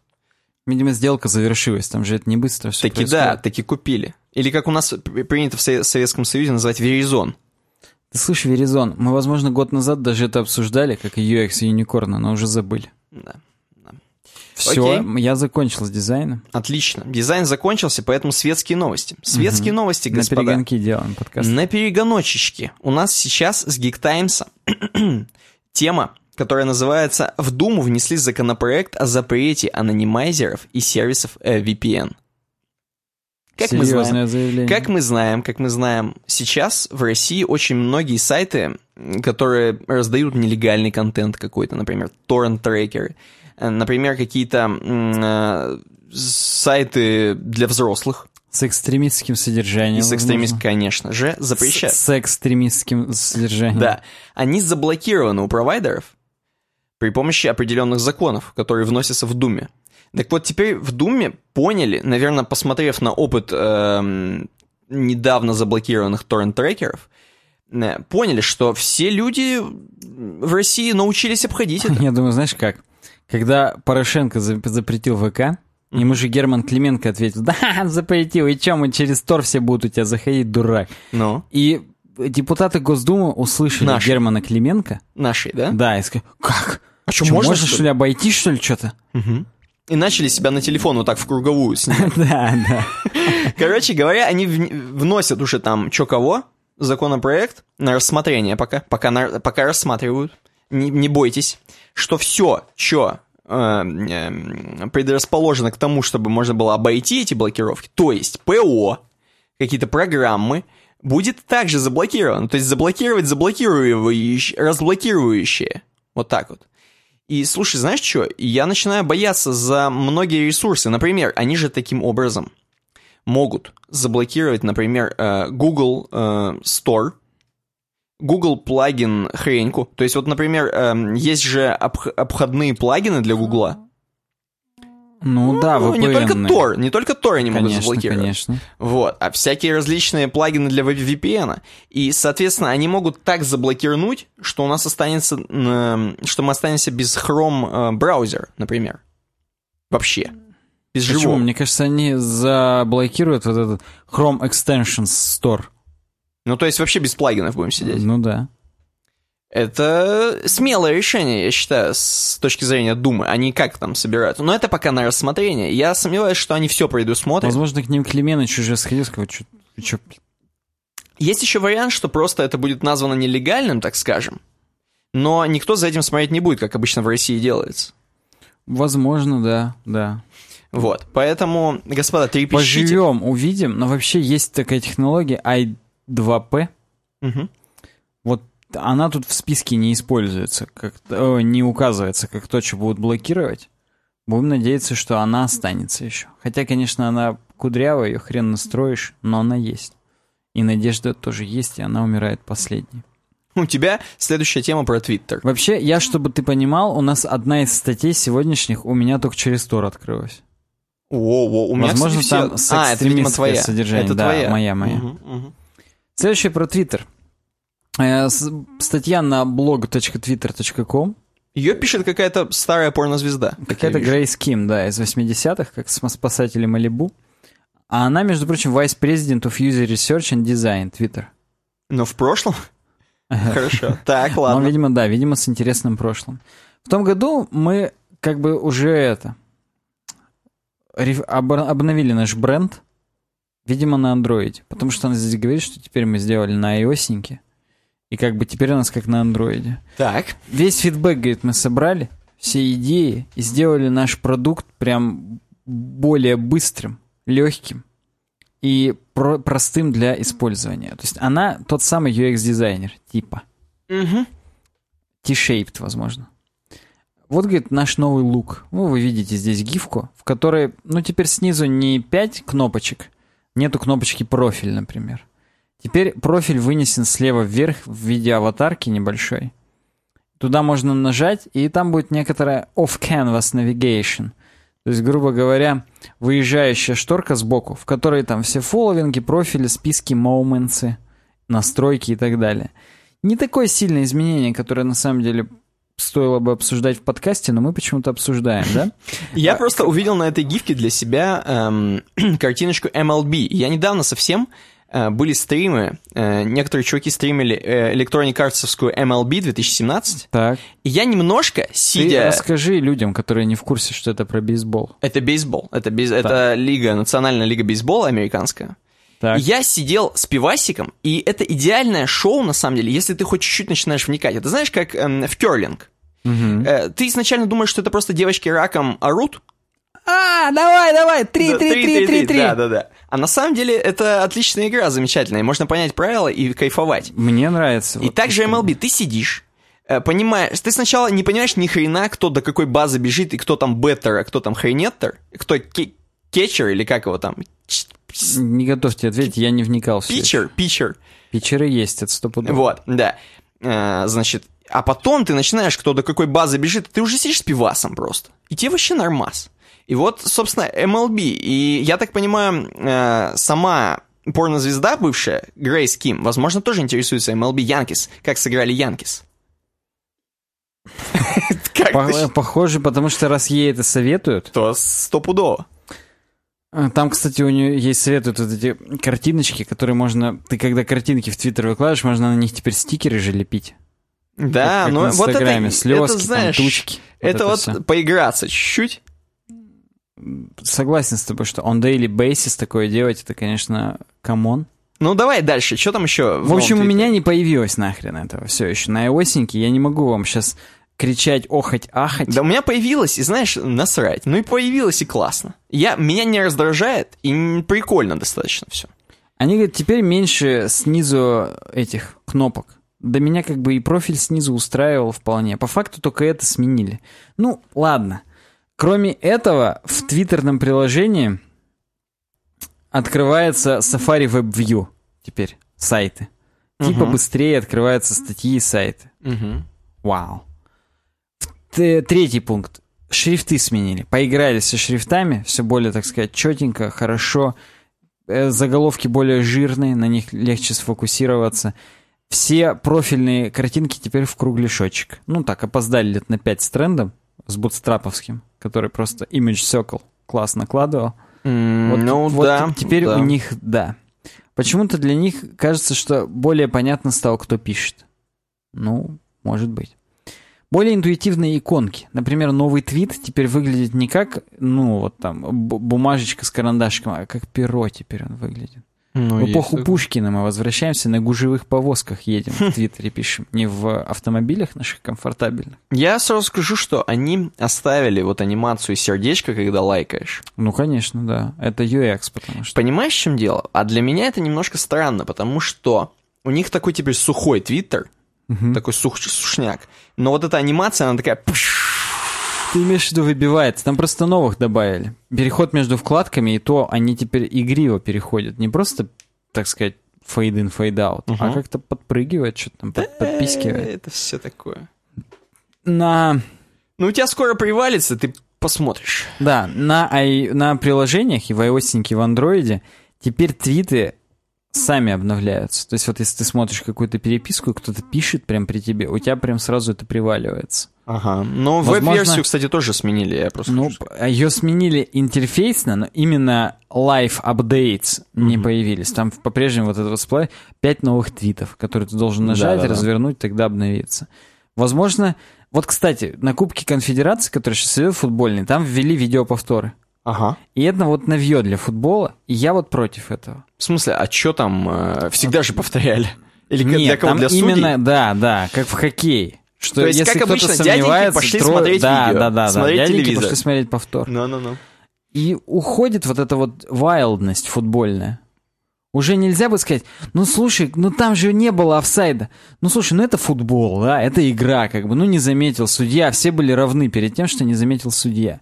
А теперь вот Они- все уже роботизировано. И А- это мне не нравится. А недавно этот бокс был. Душа уходит. Слышал, бокс был. Уже по мужикам Недавно бокс был кого-то там нашего русского чувака с это. И он в восьмом раунде, ну, не, не русский наш чувак, а другой. Так. его враг, он его, он его или нокаут, поправьте меня, кто любит эм, бокс, он его или нокаут, или нокдаун, неважно. Нокдаун это когда закончился. Вот он его а вырубил это в восьмом раунде, тот лег, наш лег в восьмом. И судья засчитал ему поражение, хотя вроде как тот то ли встал сразу, то ли что-то, и, короче, оказалось, что это, типа, технически не то, и судья потом извинился. Обычно же, знаешь, судьи, их не переспоришь. Ну, конечно. Судья всегда прав. Я, я так вот Все, да, да, да. А тут он извинился чуть. Мне кажется, они будут пере- передираться. Ну, слушай... Передираться. Просто, видишь, извинения на хлеб не намажешь, поэтому... Ну да, но... И, и на хрен не наденешь. Бой, видимо, будет заново повторяться, потому что... И с другим судьей, скорее всего. Этот уже где-нибудь на пенсии. Ну, короче говоря, футбол уже не торт. И вот, мне кажется, Твиттер уже не торт, пока ты не, вот это вот не сделал pull to refresh.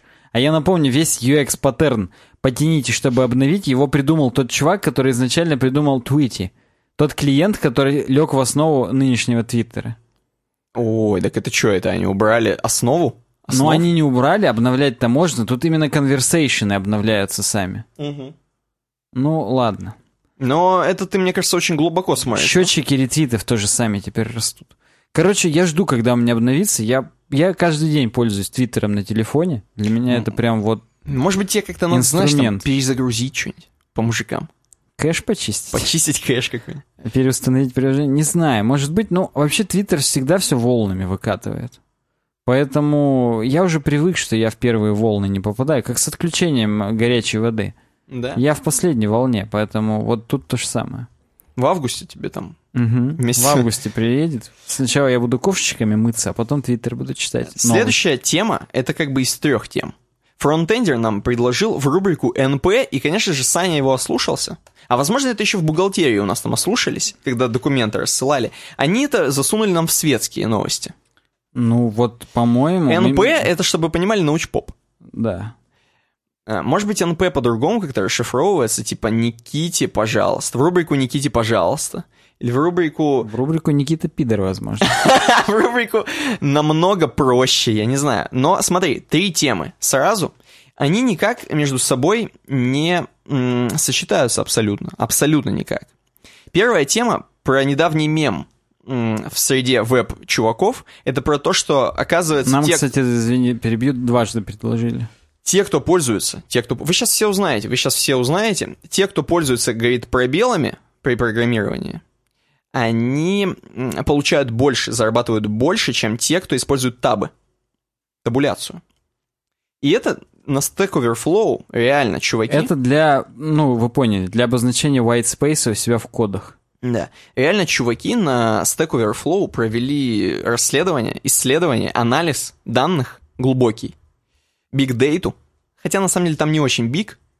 Не миллионы, тысячи всего людей, ответивших, ответивших там на вопросы и на какие-то там, эм, в общем, типа исследования, пр- проведенные над ними исследования. Короче, показало то, что как ты ни крути, вот общая идея, как ты ни крути, Так. только те, кто пробел, пробелычи, они больше получают. Вот что хочешь делай. И сразу вот говорится об этом. Смо- смотрим. Во-первых, смотрим на первый график. Мы, говорит, провели исследование бла-бла-бла, и посмотрите на график. Тот, кто пользуется пробелами, получает больше бабла. Вон как красная линия кривая растет. Э, Заметьте. Э, Да, Те, кто пользуется ну- и пробелами, и табуляцией, они абсолютно равны табам всегда почти. Мгм. Вот. Идем дальше, идем дальше. Но я, говорит, подумал, ну слушай, ну окей, может быть это знаешь почему? Потому что те, кто, например, табами пользуются, они э, в более, так скажем, в менее развитых странах находятся. Например, в Индии, Бывают например, в России, страны, да. например, еще где-нибудь. Вот. И просто у них зарплаты меньше, понимаешь? И тогда это, в принципе, логично было бы. То есть, ну, просто у них как правостороннее движение, они пользуются табами, ну, такие отбросы общества. Согласен. Вот. Это И- уже прям клеймо. Да, а значит, э, он разложил по странам. Он взял и разложил по странам вот эти все исследования, и оказалось, что на самом деле в любой стране те, кто пробелычи, получают больше. Вот любой. United States, Индия, United Kingdom, э, Канада, Germany и Other, знаменитая страна Other.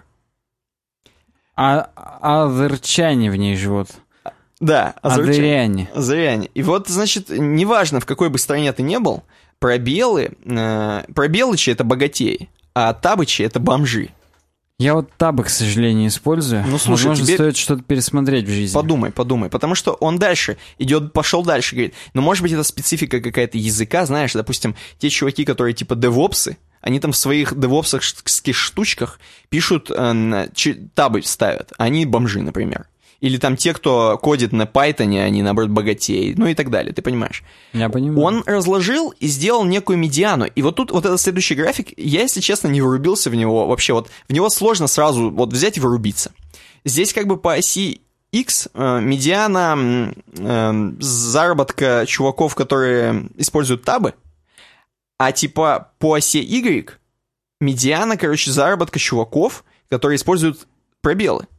И как бы э, кривая растет, типа их заработка, эм, так скажем, независимо. То есть неважно, какой они используют язык и какой у них тип разработки, независимо от этого, их как бы пробелы растут, медиана вот их заработка по пробелам растет, так скажем, по отношению к э, табычам. Не сразу врубаешься, Ну, да, в ну, график? я, я вижу, что линейно довольно-таки это Линейно. происходит. Линейно. Я вижу, что PHP как бы не меньше всего получает, но в любом случае пробельщики PHP-шные больше, чем тапщики PHP-шные. Да. Вот, вот это нам пытаются Да, объяснить. Нам пытаются это объяснить.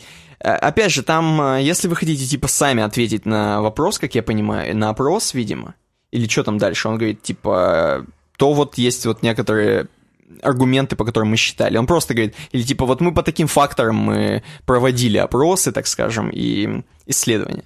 И дальше, дальше этот чувак по- подводит итог. Все-таки пробелычи — это господа, которые имеют больше бабла в зарплатах, чем табычи. Несмотря на ни на какие вообще... Как я не поворачивал, говорит, графики, как не вертел, и как бы я срезы там не убирал, никакие там погрешности не добавлял, все равно пробелычи богатей. В среднем на 8,6% богатее. Да. И в итоге он говорит, ну если вы, говорит, мне не доверяете, я там CSV-шки полностью выложил, возьмите и в свои э, программки вставьте и покрутите. Вау. Data Scientist, Stack Overflow, Дэвид Робинсон. Ну, им, им и положено там в Stack Overflow быть дата сайентистами. Добавляйте его в Инстаграме. Короче, дальше следующая тема, если честно. Если честно, если вы вдруг всю жизнь, как мы с Саней, пользовались iOS на телефонах, Ага. то от следующей темы, возможно, у вас будет какой-то, знаешь, в животе немножко заурчит. Или, может быть, вы пойдете, ну, в туалет посидите. Возможно, вы даже как бы будете с Ты ним... подожди, вот это сидение в туалете до того момента, когда у нас перерыв будет в подкасте. Хорошо, но тем не менее, если вы вдруг хотите очистить свой кишечник, и вы iOS-пользователь, то вот эта тема для вас. Обзор операционной системы Sailfish Brixophone написано. Угу. Это все там же в научпоп типа нам предлагает фронтендер. И он говорит, что оказывается, недавно э, Почта России закупила 15 тысяч смартфонов на Sailfish, на вот этой вот системе, на борту. Так. Вот, Эба говорит, вот есть такая Sailfish, какая-то разработка такая интересная, которая используется, видимо, как импортозамещение. И хочется даже прочитать немножко предыстория. Нативных устройств Sailfish днем с огнем не сыщешь, написано. Единственное устройство в продаже, которое я нашел, Intex Aquafish, уже название хорошее, да, идут? Коллега Индус любезно привез мне этот смартфон из отпуска. Стоит чуть меньше 100 евро, уже цены хорошие, да? Поэтому брал поиграть и выкинуть, если не понравится. Предыдущим моим телефоном был, внимание, Open Plus One. Ну, это HTC, наверное. Не Open, а OnePlus. One Plus One, да, извините, One Plus One. Это, э, слушай, намекает, это... А, нет, это не HTC, это фирма-то вот Это эта вот. китайская, я чувствую, кал. Мы, мы с тобой это, опять же, Мы уже опорожняли кишечник, да, да? на- по поводу этого? Да. Просто это нап- напоминает эм, новое название Xbox. Не Xbox Scorpio, а Xbox One X. Скоро будет Xbox One X, Xbox One X, Xbox, вот так будет. X. X. Да. С прошивкой, обратите Так, внимание, а корп-то когда выйдет? По мужикам. все, это, скатится. все, Scorpio теперь называется Xbox One X. Они А. просто название другое. Это было как бы в работе у них назывался Scorpio, для хайпа, видимо. А в итоге это Xbox One X. Хорошо. Короче, Э, прошивка называется Lineage. Тебе уже нравится? Ты бы Lineage какой? 2 бы мне, Chaotic Chronicles бы понравился. Но тебе бы, наверное, World of Warcraft все-таки прошивка понравилась. Это, конечно. Ты открываешь, а тебе трал присутствует. Тебе Мне Огар сразу говорят Вот. просто и все. Короче говоря, чувак попробовал Sailfish. Давайте проследуем по его скриншотам и поржем. Они подкатами, я правильно понимаю? Конечно, конечно, Так. чтобы ваш трафик, если вы вдруг с селфиша сидите, не жрать. Э, Рабочий стол, говорит, изначально чист. Нет ни иконок, ни постоянных виджетов. Откроем. Посмотри. Запущенное приложение... Не, не чисто. Уже не чист. Запущенные приложения остаются на рабочем столе в виде миниатюр. У миниатюр могут быть кнопки управления, то есть рабочий стол — это быстрый просмотр активных приложений. Как тебе? М? Прям быстро. Минск. Он спалил, что он в Минске. Эм, Может быть, он в Регенсбух. С рабочего стола приложение можно закрыть поодиночке или всем скопом. Вау. Э, дальше смотрим. Пальцем снизу вверх показывает все установленные приложения. По сравнению с Android, сначала нужно выйти из текущего приложения на рабочий стол, экономится одно действие. Господа, те, кто слушает подкаст в iTunes, пожалуйста, не пожалейте своего времени. Sailfish — отличная система. Посмотрите, как она выглядит. Посмотри, как, как здесь выглядят иконки. Оригинально, а? Здесь по Лебедю. Судя по всему, должны были... Дизайнеры играли со шрифтами, потому что у у некоторых буквок есть уголок. Вот здесь у некоторых иконок есть уголок. У некоторых два, у некоторых четыре. Посмотри, как интересно реализовано управление в нативных приложениях. Он и так пишет. Интересно, говорит. Посмотри, а? Илона, например, введено. Посмотри фотографию замечательной Илоны. И посмотри, как большие, огромные буквы расположены, а? И удобно же печатать. Можно же своей бабушке купить на Sailfish е. Да, клавиатура даже не QWERTY. Просто по алфавиту. Просто АБВГ. Ей легко будет абсолютно разобраться, например. А, вот. Что здесь еще? Что здесь еще? А вот работа приложений друг с другом. Увы, Обратите внимание, Sailfish локализован на русский. Я рад. Кстати говоря, знаешь, некоторые вещи импор- импортозамещения меня расстраивают. Вот, например, карты э, МИР, которые типа как э, Visa и MasterCard. Ведь ты не можешь ей нигде заплатить. Например, на Amazon ты не сможешь миром Ну, расплатиться. на Amazon нет, а в спаре, например, уже можешь. А еще где? Ну, у нас, короче, уже можешь везде. А в интернет-магазинах? В Озоне. Не пробовал. У меня нету мир карты, и слава богу. Вот именно. Продолжим. Смотри дальше. Смотри дальше. Эм, что здесь еще есть? Севастополь. Мы не будем это смотреть. А Э, закроют наш подкаст. Да, клавиатура в ландшафте можно разделить пополам. Смотри, удобно, опять же. Есть предиктивный, этот преди- предиктивный набор. Терминал есть, как и у всех андроидофонов. У Sailfish есть терминал, и можно в нем жить. Табами или пробелами отступы делать. Вот. Короче говоря, очень интересная такая разработка. Напишите, пожалуйста, в комментариях, если вы любитель вот таких вот тем, и больше не появляйтесь, пожалуйста, здесь, в нашем подкасте. Апдейт. Забыл рассказать про киллер фич. Если при повороте устройства держать палец на экране Так, или что-нибудь другое, то изображение на экране не поворачивается. Я люблю почитать лежа на боку, поэтому мне это очень важно. классно, классно. И последняя тема из вот, этой вот, из вот этого стака тем, Который в рубрику НП. Э, Даешь каменной тетрадке туалетную бумагу, ох уж эти японцы, написал нам а, фронтендер. Здесь на каком-то Bloomberg, на каком-то Bloomberg, как, а, это Bloomberg, Это Bloomberg. сам, это сам Bloomberg. Эм, э, такая замечательная тема про чувака, который действительно верит в будущее, про некого Нобиёши Ямасаки. Вы видите фотографию его? Вижу. Вот. Собственно, фотогра- э, тот, кто сделал фотографию, его зовут Тома- Томахиро. Главное, чтобы не Тамахера. Да. Короче говоря, оказывается, оказывается, бумагу можно делать не только из деревьев. И на Биоши он нам говорит, что бумагу можно делать из камня. При помощи охрененных там соединений досвидосных. Какие-то там э, огромные, огромные, на самом деле, килограммы эм, камня, полиолефина, если их там соединить при определенном соединении, можно сделать охрененную бумагу. Вот, например, для креди... посмотри, для... не для кредиток, а для визиток. Вижу. И говорит, я, говорит, задолбался годами. Мы бесплатно работали у себя там в Японии на каком-то суперзаводе. Говорит, Просто бабки я вваливал, говорит, и в производство, и на зарплату, и на станки. Все это покупал, и вот теперь я могу вам с гордостью представить, что у меня получилось разработать вот эту вот м, каменную бумагу, Limex Paper. Limex она называется, если что. Она ни хрена не мочится, не дрочится. Вот. Она вообще очень классная такая. Прям, то есть, и она, я боюсь представить, что если мы скоро будем с такой бумагой, вот представляешь, ты где-нибудь на даче сидишь, пошел в туалет на даче. У тебя газета из такой бумаги состоит. Ну ты ее начал сворачивать, она не... Как ты, Ты- будешь... ты по- порезался сразу себе. Как ты, вот именно, как ты будешь? Э, но это ладно, это полбеды. Кроме этого, посмотрите, обратите внимание на станки, которые выкатывают бумагу. Отличные, да? TBM. Я не знаю, как выглядят те, которые выкатывают обычно, поэтому, ну, пусть будут отличные. Представь, какой кабель питания там слева к нему подходит. Сколько жрет киловатт, это хреновина. Согласен. Представляешь, камень раздавить в бумагу. Ну, Кроме этого, кроме бумаги, он еще и Limix пластик придумал, тоже вместе с камнем. Сделанная, очень классная тема. Возможно, когда-то мы все перейдем на это. Хотя, мне кажется, это так и останется японская разработка, мы продолжим рубить деревья.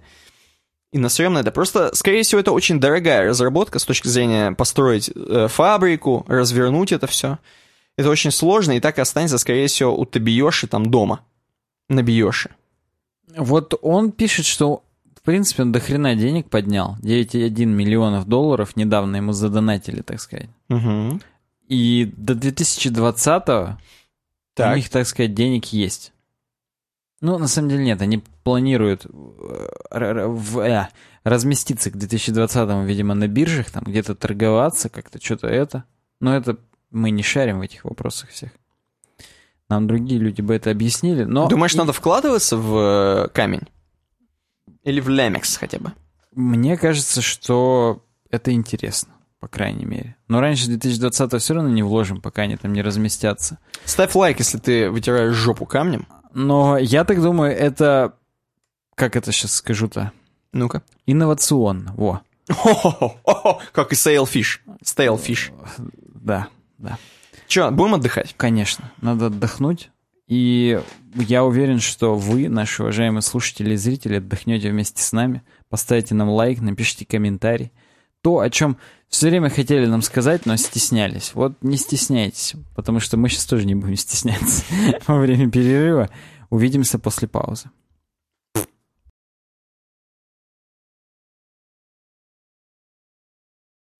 Лол-кек чебурек. Я вам хочу напомнить, перед тем, как у нас начнется разработка, что все-таки есть uwebdesign.ru slash smartape, страница, которая ведет вас в рай хостинга. Вот просто Адам и Ева проснулись с утра, их друг Гелиос гордился хостингом, SmartApe ом, и понимаешь, и замеча... и мы тоже с тобой гордимся им, правильно? Согласись? Я прям всем, даже бродягам на улице рассказываю. А, бродяга любви Казанова? Естественно, им. Ну, давайте, для тех, кто не понял, вдруг вы новенький чувак, таки думаете, что они несут? Есть такой замечательный хостинг SmartTape, и на него можно эм, зарегистрироваться. Он очень доступный, он очень классный, там супер поддержка. Э, uwebdesign.ru slash smartape, вы и нас поддержите, тем самым зарегистрировавшись по нашей реферальной ссылке. И попробуйте, просто попробуйте этот э, классный хостинг, современный. У них Вот. есть бесплатный период. Можете прям попробовать, попробовать. Вот, поэтому дерзайте. Заранее Если- спасибо. Вот, Никита, если SmartApe это рай, то что является Адам, запретным плодом? Я думаю, что эм, VPS, конечно же. Согласен. Я предлагаю не развивать тему. Крис Койер нам говорит, э, начинается разработка, и Крис Койер нам говорит о том, что надо, говорит, сделать массаж нашей дейты. Просдейты наши. Про дейты, ну. Мы, говорит, на Show, а есть у них такой подкаст там, у Крисов Такоеров. Я думаю, это он просто что-то с мужиками бухает на каком-то шоу. Не-не, Talk это именно так называется у них подкаст. Они там опять же про веб говорят. Слушай, он, по- по-моему, чуть ли на SoundCloud выкладывается, да? Не, не готовьте сказать. На, конкретно на сайте ShopTalk точно выкладывается. shoptalkshow.com. Угу, угу. Может быть, дополнительно на SoundCloud. Я ну, не- Окей. просто не в курсе. С Дэйвом Рупертом вместе они его делают. Неважная информация абсолютно. У них там сайт на WordPress есть.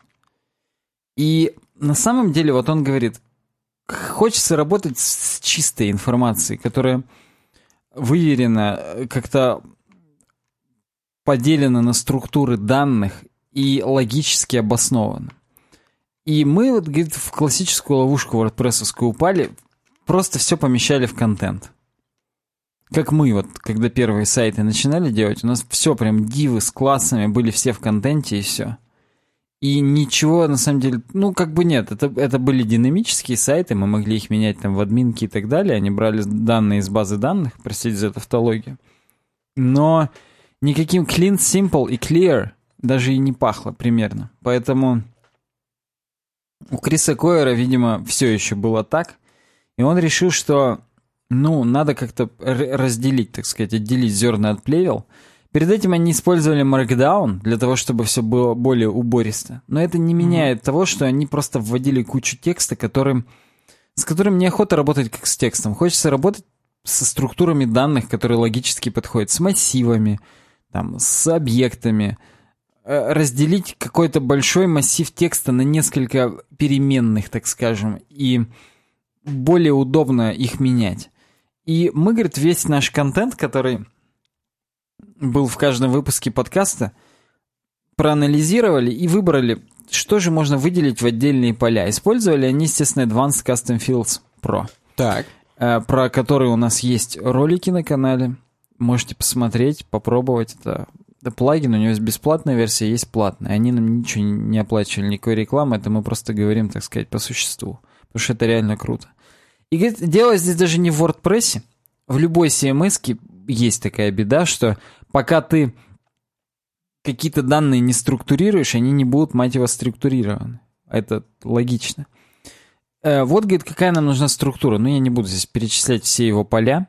То есть э, некоторые вещи опциональные, некоторые обязательные.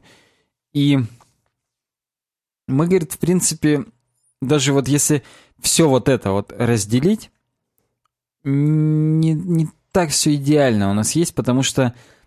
А вдруг, допустим, вот мы каждый раз гостей одинаковых приглашаем. Вот есть выпуск там, условно, я не знаю, 129. И мы Валерия Меладзе пригласим вдруг. Да, и в 130-м опять Валерия Меладзе. Угу. Получается, если мы просто будем хранить и там, и там поле гость, то мы будем дублировать его. И там, и там Валерий Меладзе будет отдельной сущностью в базе данных. Нельзя будет создать условного Валерия Меладзе угу. и его подстегнуть просто и туда, и туда. Или, например, э, Виагру к нему. Или отдельно Анну Седокову, только из Виагры. Угу. Всякие бывают варианты. Ну, на самом деле, забегая вперед, можно было бы это сделать, если бы Валерий Меладзе был таксономия. Был таксономия гости, и можно было бы выбрать. Ну просто, наверное, не так часто у него попадаются, что одинаковые гости, поэтому он решил это хранить все-таки полями. Ну, вот Advanced Custom Fields говорит, есть поле repeater, например. Так. Повторитель оно называется в русской версии, и оно позволяет сделать, так сказать, поле внутри поля. А именно, ну то есть, грубо говоря, у нас есть какая-то схема гость, и гость состоит из пяти полей. Там имя, там какая, ну, собственно, что я какая-то. Вот есть имя, ссылка, твиттер, изображение и краткое описание. И полирепитер позволяет вот эту вот шапочку, так сказать, табличную, хранить столько раз, сколько нам надо. Блин, дерьмово объясняю. Ну, короче... Что-то я, да, что-то я не врубился пока. Вот ты есть у тебя подкаст номер 130. Угу. Ты доходишь до поля гости, и угу. ты плюсиком можешь добавлять гостей. Ну, могу. И в каждого добавленного гостя ты все пять полей вписываешь. Ага. Все. Вот it's that simple. Ты просто вписываешь гостей, а потом выводишь их в цикле. У тебя это получается массив гости. Угу. Ты его распарсиваешь и выводишь там имена, ссылки, твиттер. То есть у Седоковой будут те же самые поля, получается, что и у Валерия Меладзе? Да, да. Ты можешь их либо заполнять, либо не заполнять, если там какие-то из них опциональные, какие-то нет. Но по факту, да, ты просто плюсиками накидываешь гостей, и ты не копируешь это каждый раз в тексте, а ты заполняешь удобными вот инструментами. Здесь у него в админке показано какие-то удобные инструменты, Что, например, изображение у тебя изображением по факту и показывается, там описание. Ну вот, здесь есть скриншот, где у него Гест, Кевин Мадевиль, Камиль Полу, Мия Робертс. И, между прочим, э, у него вот не очень круто сделано. Он не ввел у двоих гостей э, guest main URL, то есть их сайты. Угу. А на фронтенде у него и там, и там есть веб. Куда оно ведет, непонятно. Может, он потом довел, допустим. Я как бы здесь не берусь утверждать. Но да. Ну, ты, слушай, придрался, придрался. Для чего это делается? Это делается даже не для того, чтобы там, так сказать, перезадрочить и упростить работу контент-менеджерами. Да нет. Это еще и с точки зрения верстки, когда у тебя это все хранится в разных полях, ты можешь их по чуть-чуть выводить и везде сделать очень кастомную верстку, кастомные классы и так далее. Что здесь у нас блок guests, мы его там можем в контейнер вернуть, каждого гостя в еще один контейнер. Ну, можешь И еще, еще пот- в ну, контейнер. на такое можешь потом еще и передергивать. Согласись? Когда у тебя все сделано по полочкам. Просто рай перфекционист, когда у тебя и там по полочкам, и в самом шаблоне по полочкам, и вообще. Поэтому у нас, говорит, конечно, последний дизайн блога не то чтобы шедевр, но структурно теперь все очень круто. А вот в следующий раз мы, говорит, на эстетике уже сконцентрируемся, и будет еще красивее с точки зрения визуальности. Вот так вот он Мне кажется, он сказал, сконцентрируемся в скобочках «нет».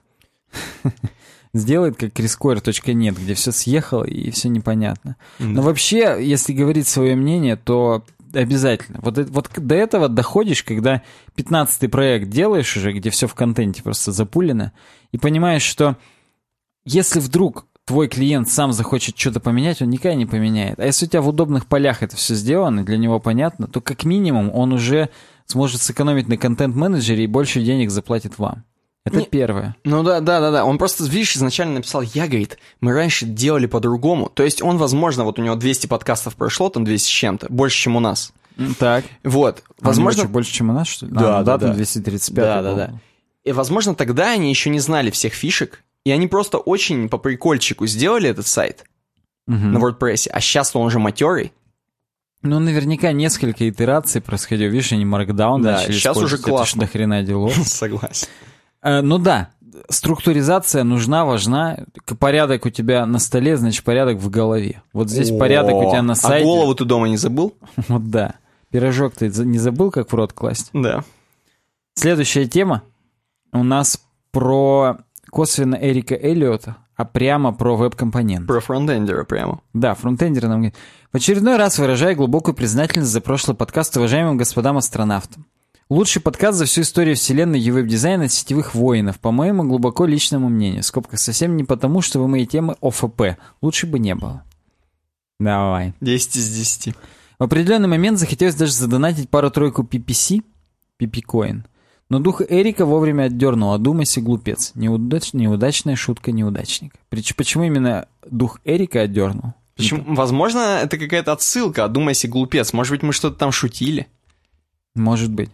Книжка в Арайле уже есть, кстати. Ну да, Никита, когда мы еще готовили обложку к предыдущему подкасту, мне показал, что книжка-то есть. Пользуясь непревзойденным умением вести дискуссию в стиле Ёрничания Орали. Сергея Вячеславовича, в скобках не люблю псевдонауку, хочу сказать респект благодарность.ком. А что здесь, где здесь ёрничание? You're the best, без сарказма, честное слово. На Я самом деле, запутался. фронтендер, он использует уже столько мемов, э, вот, что я в без 23 минут 2 ночи э, трудно расшифровываю вообще каждое его... Согласен, но предлагает он тему в рубрику «Маришки, подру... «Маришкины подружки-рисовальщицы», а.к.а. «Женский программизм». Двоеточие веб-компоненты с колонами. С колонами, не знаю. Изыди дух Савельева. Было достаточно полезно и занятно для меня for noob. ну, Ну, и чё, какое? Вот это мы рассматриваем, Вот да? она у меня не открывается. Ее я открыл в Tor-браузере. У меня, кстати, тоже нет, но так как мы с тобой с одного Wi-Fi сидим, я вам раскрою секрет, то мне Ну, ты придется... попробуй через Слушай, VPN подожди, но открой. скоро это же запретят, и как мы будем открывать? М? Не знаю, фронт-нуб так и останется фронт-нубом. Так, Короче Я говоря. открыл, я открыл. Нам вот эта баба, Ну что ты начинаешь? Ну ты, ты какой ты Савельев какой-то уже начинаешь. Вот это вот прекрасная дама прекрасное создание. с рыжими виду? волосиками. Сейчас я скажу, как ее зовут. Моника Дин Цулеску. Ух ты, Как Ух будто ты. она из Греции. Очень красивое имя. Э, вот она нам предлагает интро к веб-компонентам. Почему она нам его предлагает? Потому что она работает в полимере. Это библиотека от Google, которая помогает использовать веб-компонент. Почему, говорит, вообще нам должно быть до этого дела? Ну, потому что это прикольно. Что, чтобы вы понимали, что такое веб-компонент, это инкапсулированный какой-то объект, у которого внутри него есть стили и скрипты. Вот, например, input type date. Мы видим точно, что у него есть какие-то скрипты, там календарик открывается, и точно есть какие-то стили. Некоторые вещи мы даже с CSS не можем изменить, потому что есть уже встроенные стили. Он говорит, если хотите такие же сами себе, Хотим. то пристегивайтесь и погнали. Инкапсулировать почему? Потому что, чтобы не путалось ни с чем. Отдельный компонент, он, так сказать, самодостаточен. Можем его из проекта в проект таскать, он не будет зависеть. Это, кстати, и к reusable относится. Мы можем использовать просто новые, так сказать, введенные HTML-теги, например, emoji picker. Так. Вот, просто взять и использовать. В любых своих приложениях и так далее. Просто мы в ECMAScript 6 пишем, и да. Э, Сам полимер нам нужен как jQuery, так сказать, чтобы импортировать по-удобному и чтобы просто пару функций писать вместо 15. Если вы хотите использовать уже чужие наработки, надо всего лишь в Бауэре написать, так сказать, как зависимость, через NPM сначала Бауэр установить. И да, если вы, говорит, запишите просто в JSON, в пакете JSON, можете там записать, может быть, можете скачать через Bower как JS-ку и скрипт SRC подключить в хедере своего, так сказать, сайта. Например, вот она Web Component Slide JS подключает. Это полифил. Если вы пользуетесь старыми браузерами, а стопудово пользуетесь, потому что здесь она где-то пишет, по-моему, поддержку браузеров. Да, только в Chrome сейчас работают нормальные веб-компоненты. Возможно, вот в том Safari, который в новой High Sierra тоже уже работают, а у нее здесь старые данные. Потому что Safari вообще почему-то не рассматривают, дураки. Не понимают ни хрена. Так вот, чужой, если используете, устанавливаете через Bower, пишите в dependencies, и у вас он просто сразу есть. Импортируете потом через link rel import. Это новый вот этот синтаксис, который не будет работать без веб-компонентов и без полимера. Так. Поэтому обязательно вот этот link rel import. И туда просто импортируете .html файл. И все, ни больше, ни меньше. То есть вы в HTML файле пишете свой вот этот компонент. Например, здесь paper button он нам предлагает просто. Угу. И если он там есть, и вы его импортировали, вы можете теперь везде его просто использовать в HTML-документе, он будет, так сказать, валидный и работать. Здесь она показывает нам демо, которое у меня вот не подгрузилось. Сейчас я перезагружу страницу, и нормально у меня все будет. Ну-ка. Демо. Что-то не, не это. Ну, было тут демо, отъехало оно у меня почему-то. Неважно. Короче, после этого можем вешать даже всякие на него джаваскриптовые обработчики событий, например, по клику и так далее. Все это писать лучше в самом компоненте, чтобы оно, так сказать, вещь в себе была. Если вы хотите собственный какой-то использовать, то внутри вот этого HTML файла там надо писать не опять же вот этот paper button, а все-таки специализированные теги. Сначала открыть дом-модуль и его закрыть потом в конце. Это, так сказать, вместо HTML у нас здесь. У него есть какой-то айдишник, my-элемент, по которому мы к нему будем, так сказать, обращаться. Потом есть template. Template — это CSS и HTML. И кроме темплейта есть еще скрипт. То есть есть дом-модул, в нем есть два обязательных тега, темплейт и скрипт. Ну, про, по аналогии с head и body, допустим. Мгм, мгм. допустим. Все, мы это пишем, и после этого мы делаем импорт myelement.html и можем любой, который мы там описали, например, там new tweet или что-то еще, просто использовать на странице как тег, и, о, и все, и он будет. Для чего нужно? Например, говорит, мы берем и оборачиваем произвольный контент, который хотим, в тег happy thing. А тег happy thing, он просто накидывает анимацию прикольную. И хоть на что, хоть вы какой-нибудь текст, а, а, так сказать, туда закинете. Вот, например, в примере здесь OMG и эмодзи. Хоть вы целый input туда засунете, ему не важно, что будет, так сказать, подрагивать и радоваться. Это happy thing, счастливая вещь. Так что вот так вот. Если придумали какие-то еще умные способы использовать веб-компоненты, вы нам напишите. Но вообще, вот эту концепцию, ее React, Angular, все вот эти вот современные веб-фреймворки для прогрессивных веб-приложений, они тоже ее используют. Но у них там свой синтаксис к полимеру никакого отношения не имеющий. Полимер это, так сказать, для ванильных пацанов. Если у вас нет фреймворка целого, но всего лишь надо парочку компонентов, нет смысла целый React тащить. Хотя, может, и есть. Это уже сами для себя решите. Можете полимером воспользоваться, просто пару компонентов, так сказать, запилить, и все. Дверь мне сделал, блин. Не, ну, слушай, то есть она все-таки немножко попиаривает полимер, как бы это она бы не хотела. Ну, Хотя она этого и хотела, наверное. Каждый, да, свое болото хвалит. Вот она свое тоже хвалит. Классно, классно. Следующей темой является новый э, билд Firefox 54. Он вышел и, наконец, получил поддержку многопроцессорного режима. Представляешь? Как шишел-мышел, пернул, вышел?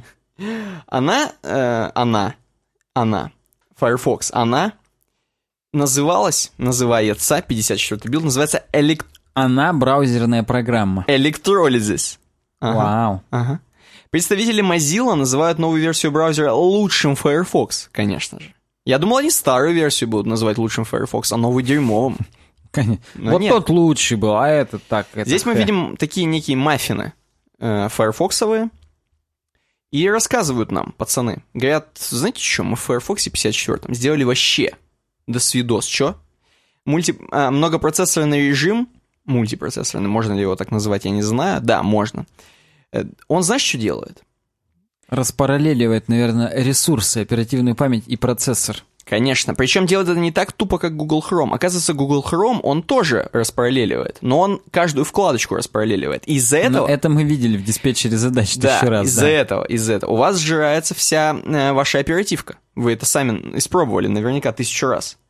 Но Firefox 54 очень умно распределяет все ресурсы компьютера. Они делят, он делит их на четыре части, не как, э, э, не как Chrome на 100 тысяч ваших вкладок а на четыре всего части очень грамотно, по-крутому.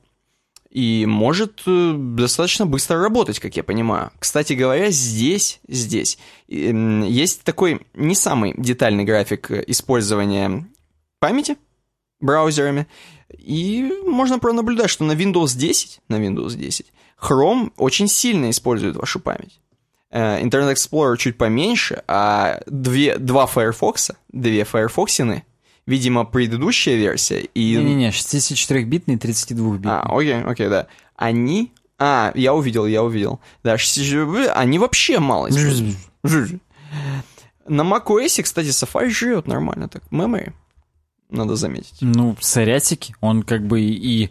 Понимаешь, если вкладка не активна, он сразу ее освобождает. Но на самом деле все равно меньше, чем Chrome. Все равно меньше, чем Chrome. Э, Еще многим гордится Firefox, можете посмотреть. Новые Web Extension, API и так далее. Можете посмотреть, обязательно посмотрите.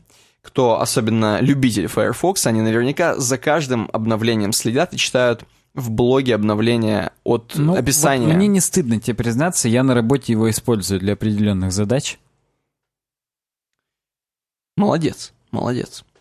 Идем дальше. У нас еще будет... Для каких уже признаться стыдно. У нас еще будет буду. про Firefox 54. Э, Артем Скай, Артемский, нам прокомментировал, предложил ClipPath. Есть такой драм н диджей Нецки. Вот да, это вот это Артемский. ClipPath подъехал в рубрику программирования. У нас нет рубрики программирования. Ну, он подъехал куда-то в конец рубрики разработка. Кстати, забегая вперед, скажу тебе, ты-то и не знал, что у нас был видос на канале про CSS клиппинг и маскинг угу. уже, я не знаю, год. Ну, вот здесь немножко, видимо, об этом. А в Firefox только сейчас ввели поддержку, лохи. В Safari был еще год назад. Собственно, на блоге Mozilla, на блоге Mozilla, почему здесь и будет очень много про Firefox 54, э, написали про клиппинг и маскинг и CSS Shapes. У нас есть видео, посмотрите обязательно, господа и дамы. Как, говорит, использовать клиппинг, маскинг, CSS Shapes вообще? В Firefox, говорит, 54-м пишет нам Белен Альбеза. Мы охрененную поддержку наконец-то представляем вам ClipPath. Такого свойства, CSS-свойства ClipPath.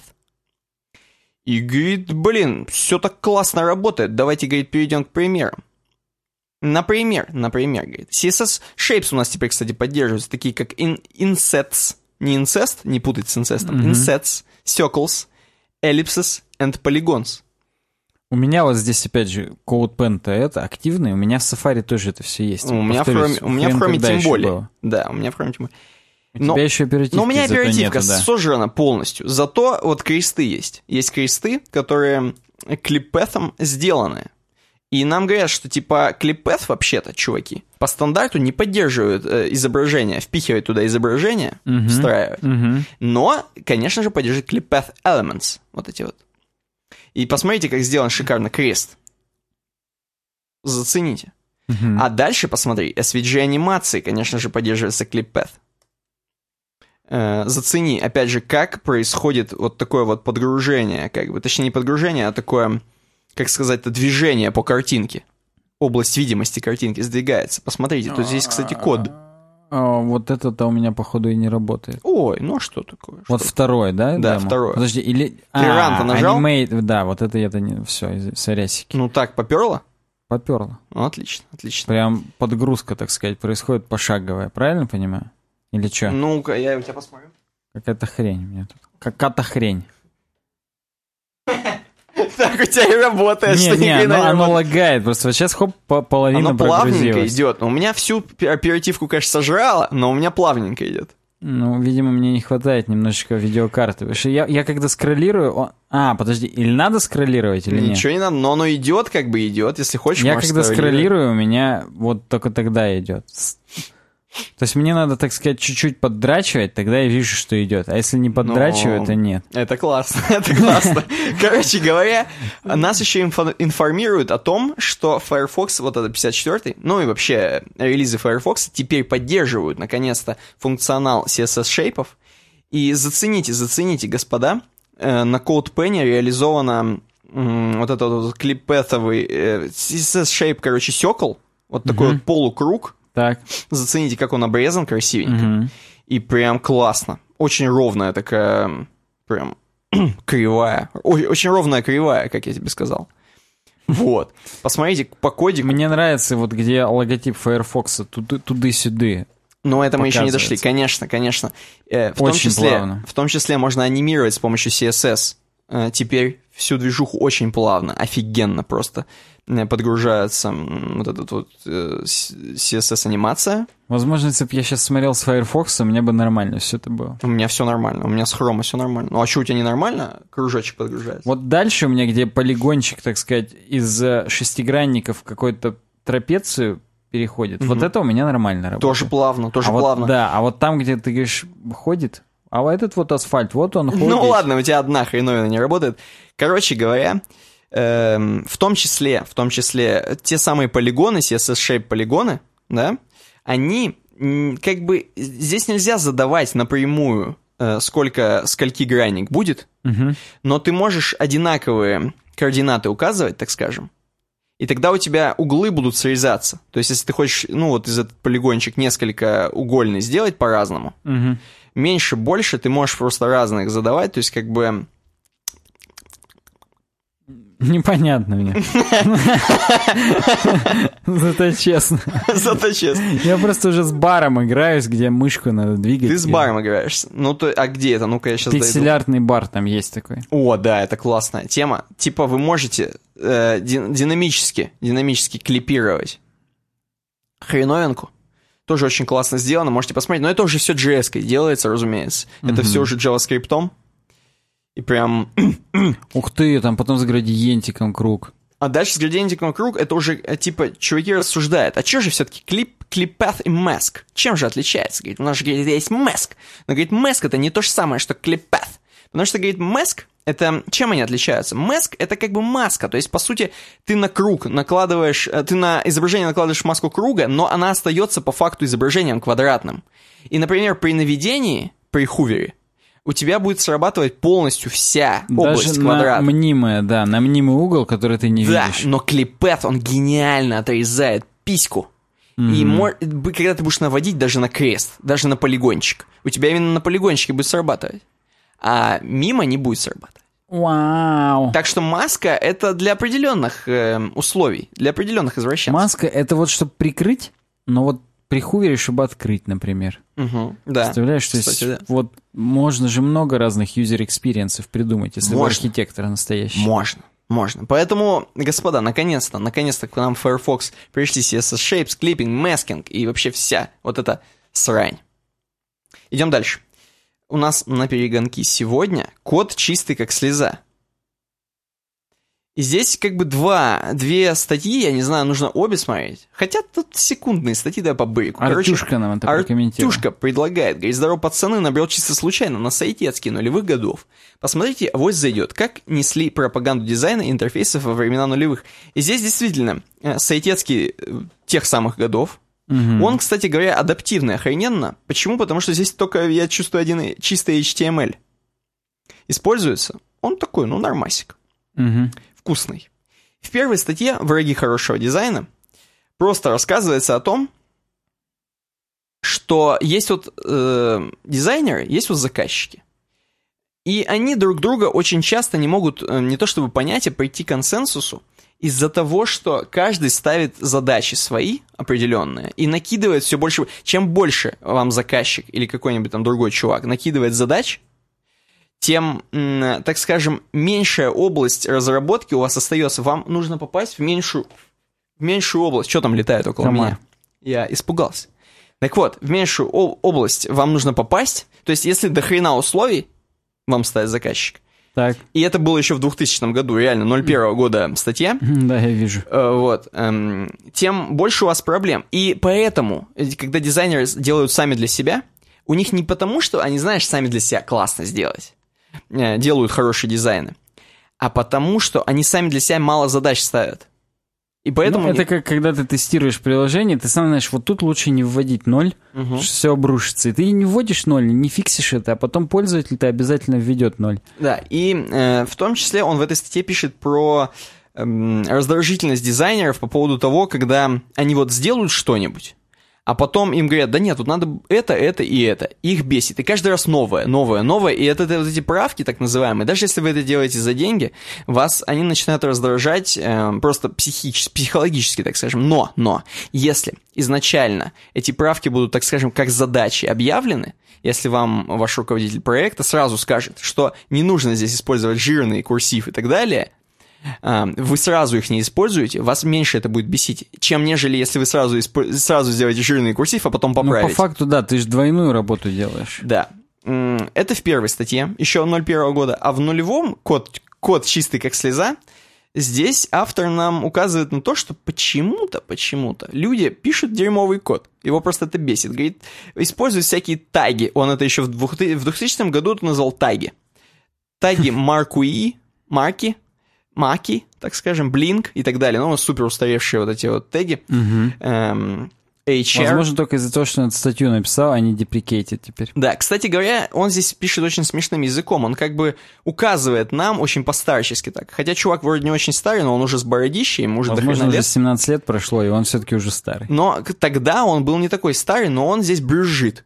М. Вот реально. Типа, Ну, чуваки, брюзга тогда. вы, блин, давайте там это самое. И он здесь уже заикается про мониторы, говорит. Вы что, говорит, сейчас, говорит, КПК же поперли. Вы давайте думайте про мониторы, про юзер-агенты думайте.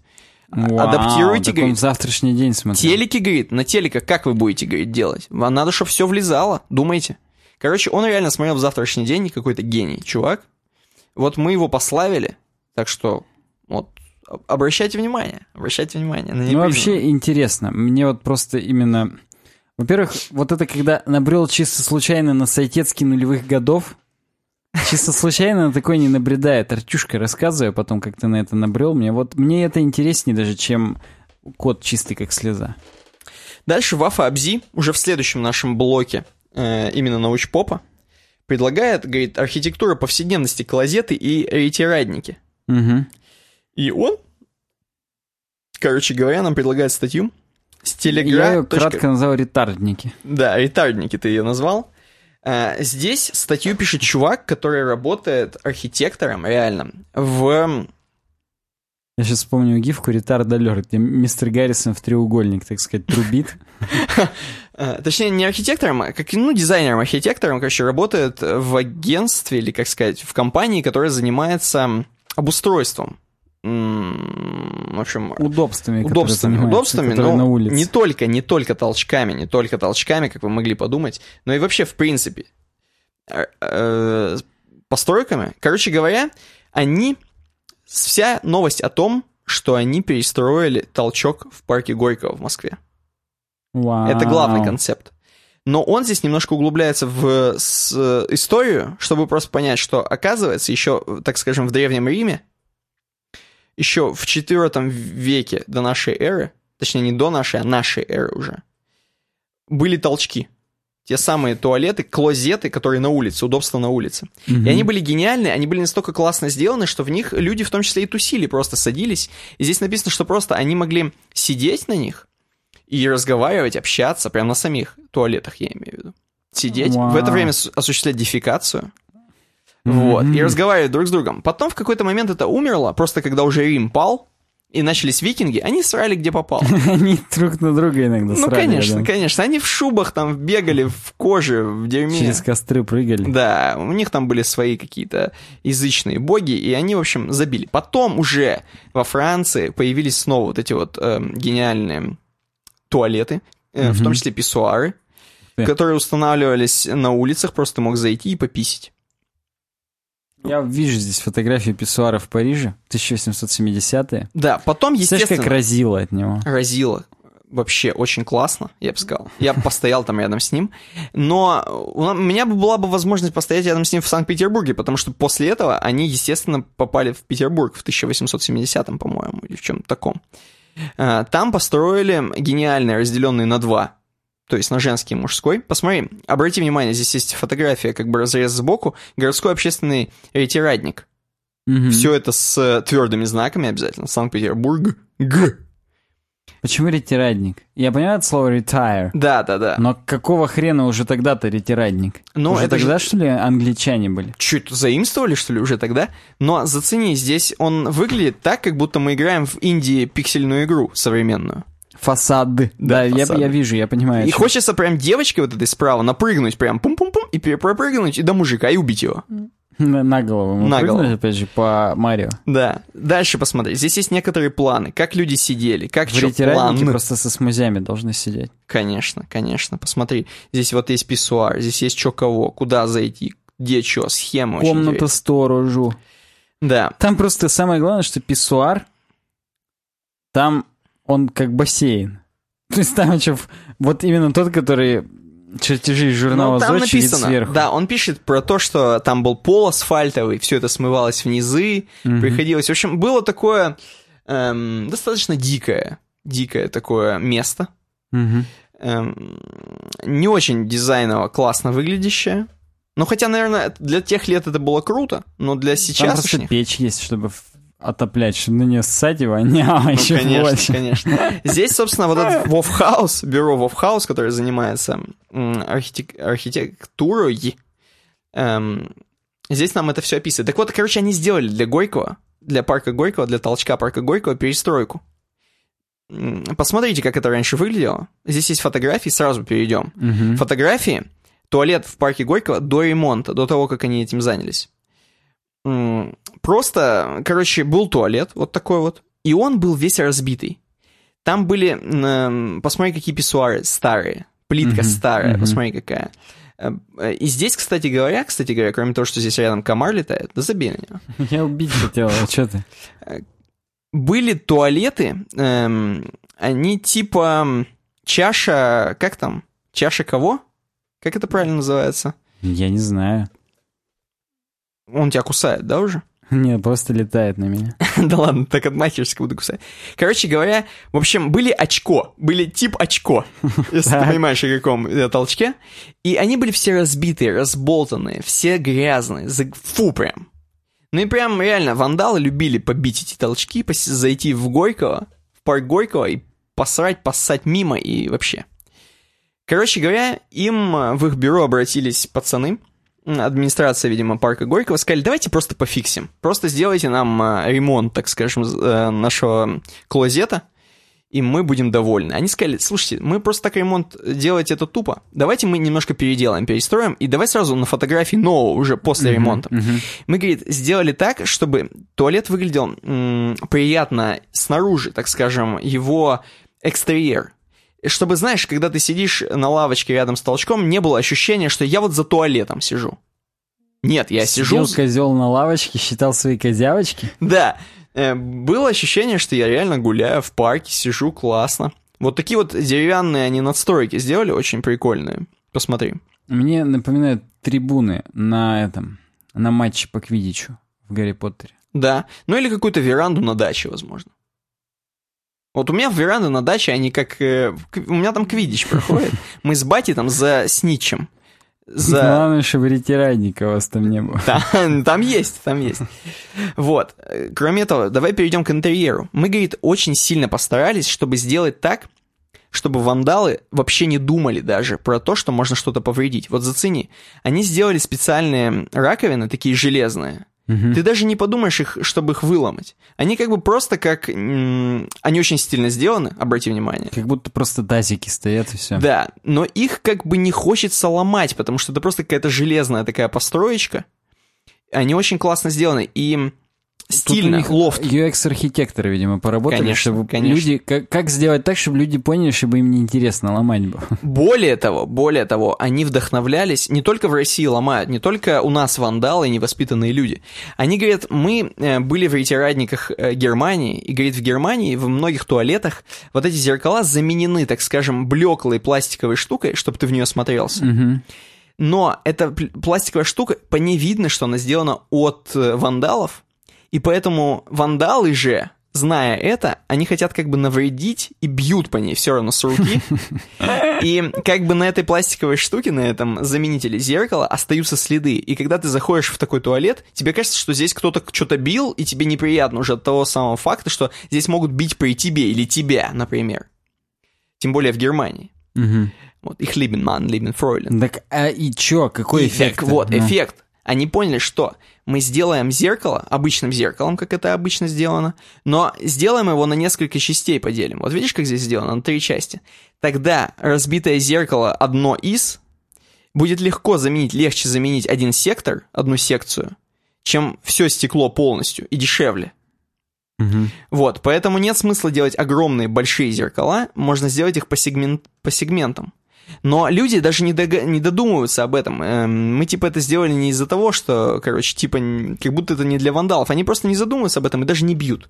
Mm-hmm. Короче, они очень гениально продумали весь UX, UI и т.д. и т.п., что у них получился идеальный толкан. Кстати, господа, кто сейчас э, в Москве и, может быть, гуляет в парке Горького, сходите в толчок, и, ск- и скажите нам, так ли все хорошо там, или уже вандалы постарались и все сломали? Или уже все матовые, металлические, все поверхности уже со следами. Я просто боюсь, что теперь вандалы прочитают эту статью и будут ломать все. И, да, опять захотят доказать обратное.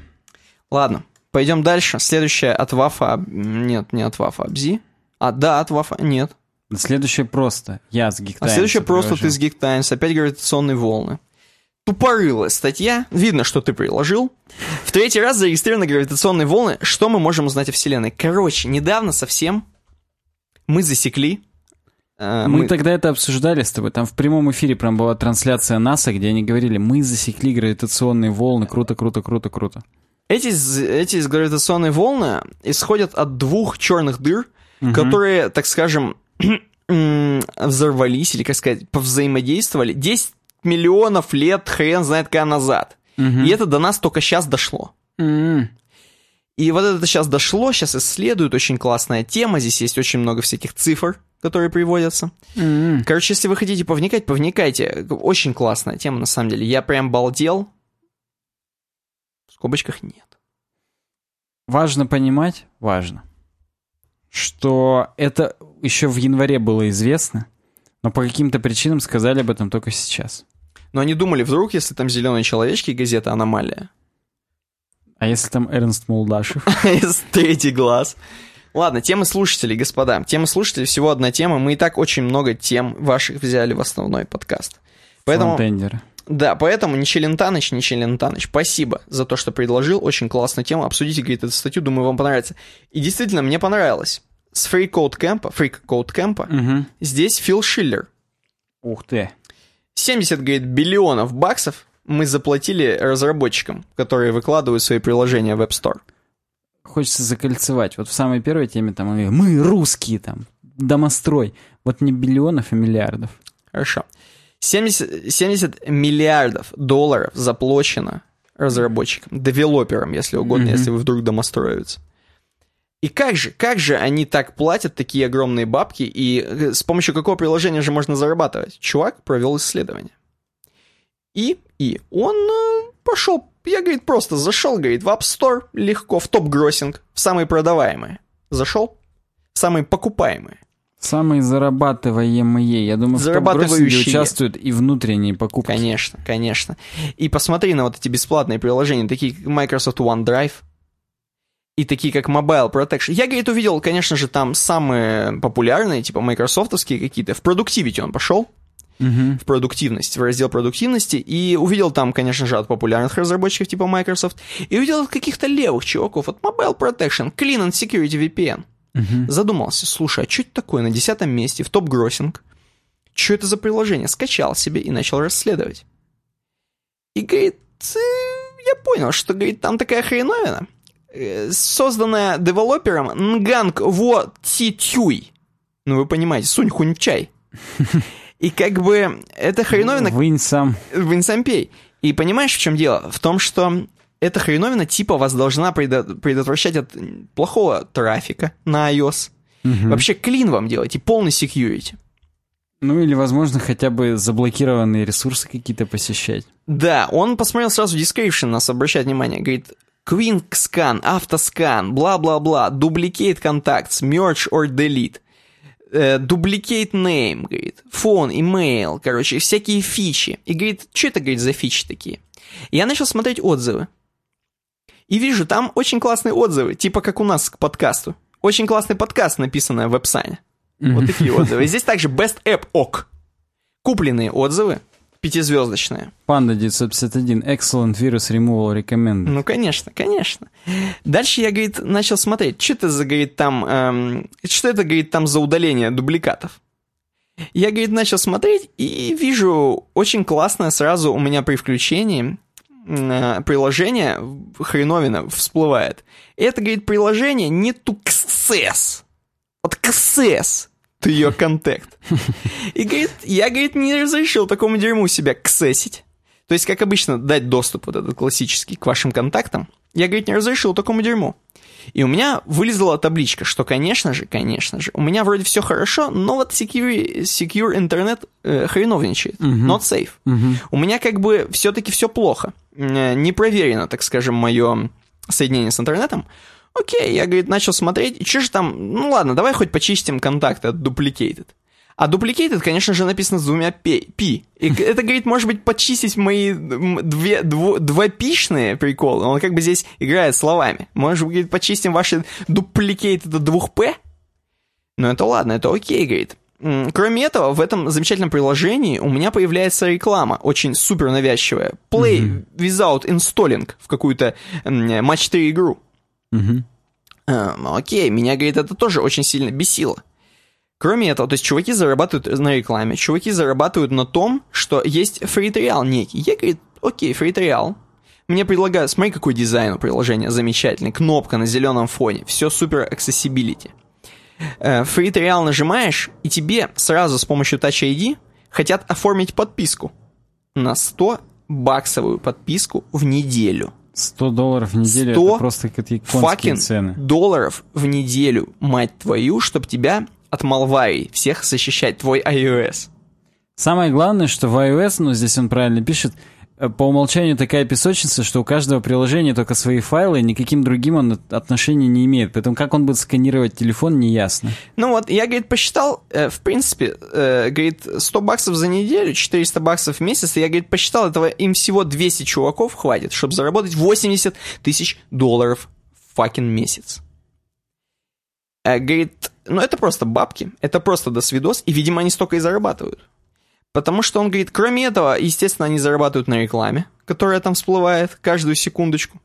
Причем там реклама такая, что очень сложно на нее не нажать, она прям бесящая реклама. Угу. Э, вот, а именно за клики э, платят э, Google Ads и другие чуваки. Вот, я говорит, дальше посмотрел, очень многие приложения так и работают. Вот зацени от этого Нгуена, у него есть еще несколько приложений, и он, возможно, он уже миллиардер. Посмотри, у него и вирусные всякие э, утилиты, антивирусные, и Wi-Fi какие но это уже не у него. Э, Wi-Fi такое же дерьмо, если честно, выдает. Он просто начал вводить просто популярные слова. Вот. В общем, подводим итог, подводим итог. Ну, он здесь предлагает, что нам делать, Да, что под- не ставить, под- куда смотреть, так сказать, и так далее. Да, подводим итог. Говорит, э, кроме того, что я, говорит, предлагаю вообще как минимум не использовать такое дерьмо людям, предлагаю iOS, э, iOS, Apple разобраться, что у них происходит в App Store, посмотреть, что у них происходит с обзорами, с reviews, э, разобраться с подпиской и разобраться с юзабилити э, вот этой всплывающей хрени о подписке, чтобы все всем было понятно, на что я подписываюсь и какие бабки трачу. Мгм. Вот. Чтобы легко можно было дропать свою подписку. Эм, чтобы можно было выйти из нее. Чтобы легко я мог возвращать деньги по такой теме. А то, говорит, не дождешься. Вот так заплачу 100 баксов за неделю, и, говорит, потом хрен отпишешься, и потом еще и э, хрен э, бабки вернешь. Чтобы, говорит, убрать вот эти обузную рекламу охрененную в приложениях. Вообще, говорит, давайте позаботимся об этом, потому что это просто досвидос. То, что я, говорит, увидел в App Store, и что делают нгуенги всякие, это просто страшно. Я когда прочитал эту статью, я думал, что в App Store такого не может быть, что в App Store все проверяется, но нет. Ну, слушай, я согласен, что Google Play это намного большая помойка. Даже вот просто я сейчас произнес Google Play, мне аж поплохело. Да, да. Пишите в комментариях, если вы продаете отзывы в а, App Store. Если вы нгуенг. А я пока зайду на обойкость. Да, я тоже на нее зашел. Ищем наш подкаст. Подкаст наш. Это, конечно же, вон та труба, видишь, Это которая... водонапорная башня, я думаю. Она орошает справа поле. И мы также орошаем наших слушателей и зрителей. А они едут вот сейчас на машине, чтобы орошаться, правильно? Не, нет, а, это всходы. Знаешь, кто едет? Ну-ка. Ну, Гуенко. А он же на тачке. все это. Ну, он заработал. Ему противно. Он заработал. Ой, они там орошают друг друга, а потом это. Он на Бентли на своем едет просто в горы. И ему нормасик. Вот да, примерно так это все и произошло. Через неделю мы с вами уже увидимся в 131-м подкасте, я надеюсь. Я надеюсь, в эту пятницу увидимся на стриме с вами. Возможно, для вас даже будет сюрприз, я пока не скажу какой. Да. Подписывайтесь на нас в соцсетях для этого. Вконтакте, в Твиттере, в Фейсбуке, в Инстаграме, в Google+. И Вконтакте, в Твиттере, и на Uweb Design, и на OVD Games. На Ютубе ставьте лайки, пишите комментарии. В iTunes ставьте звездочки, пишите отзывы. Увидимся через неделю. Пока. Пока.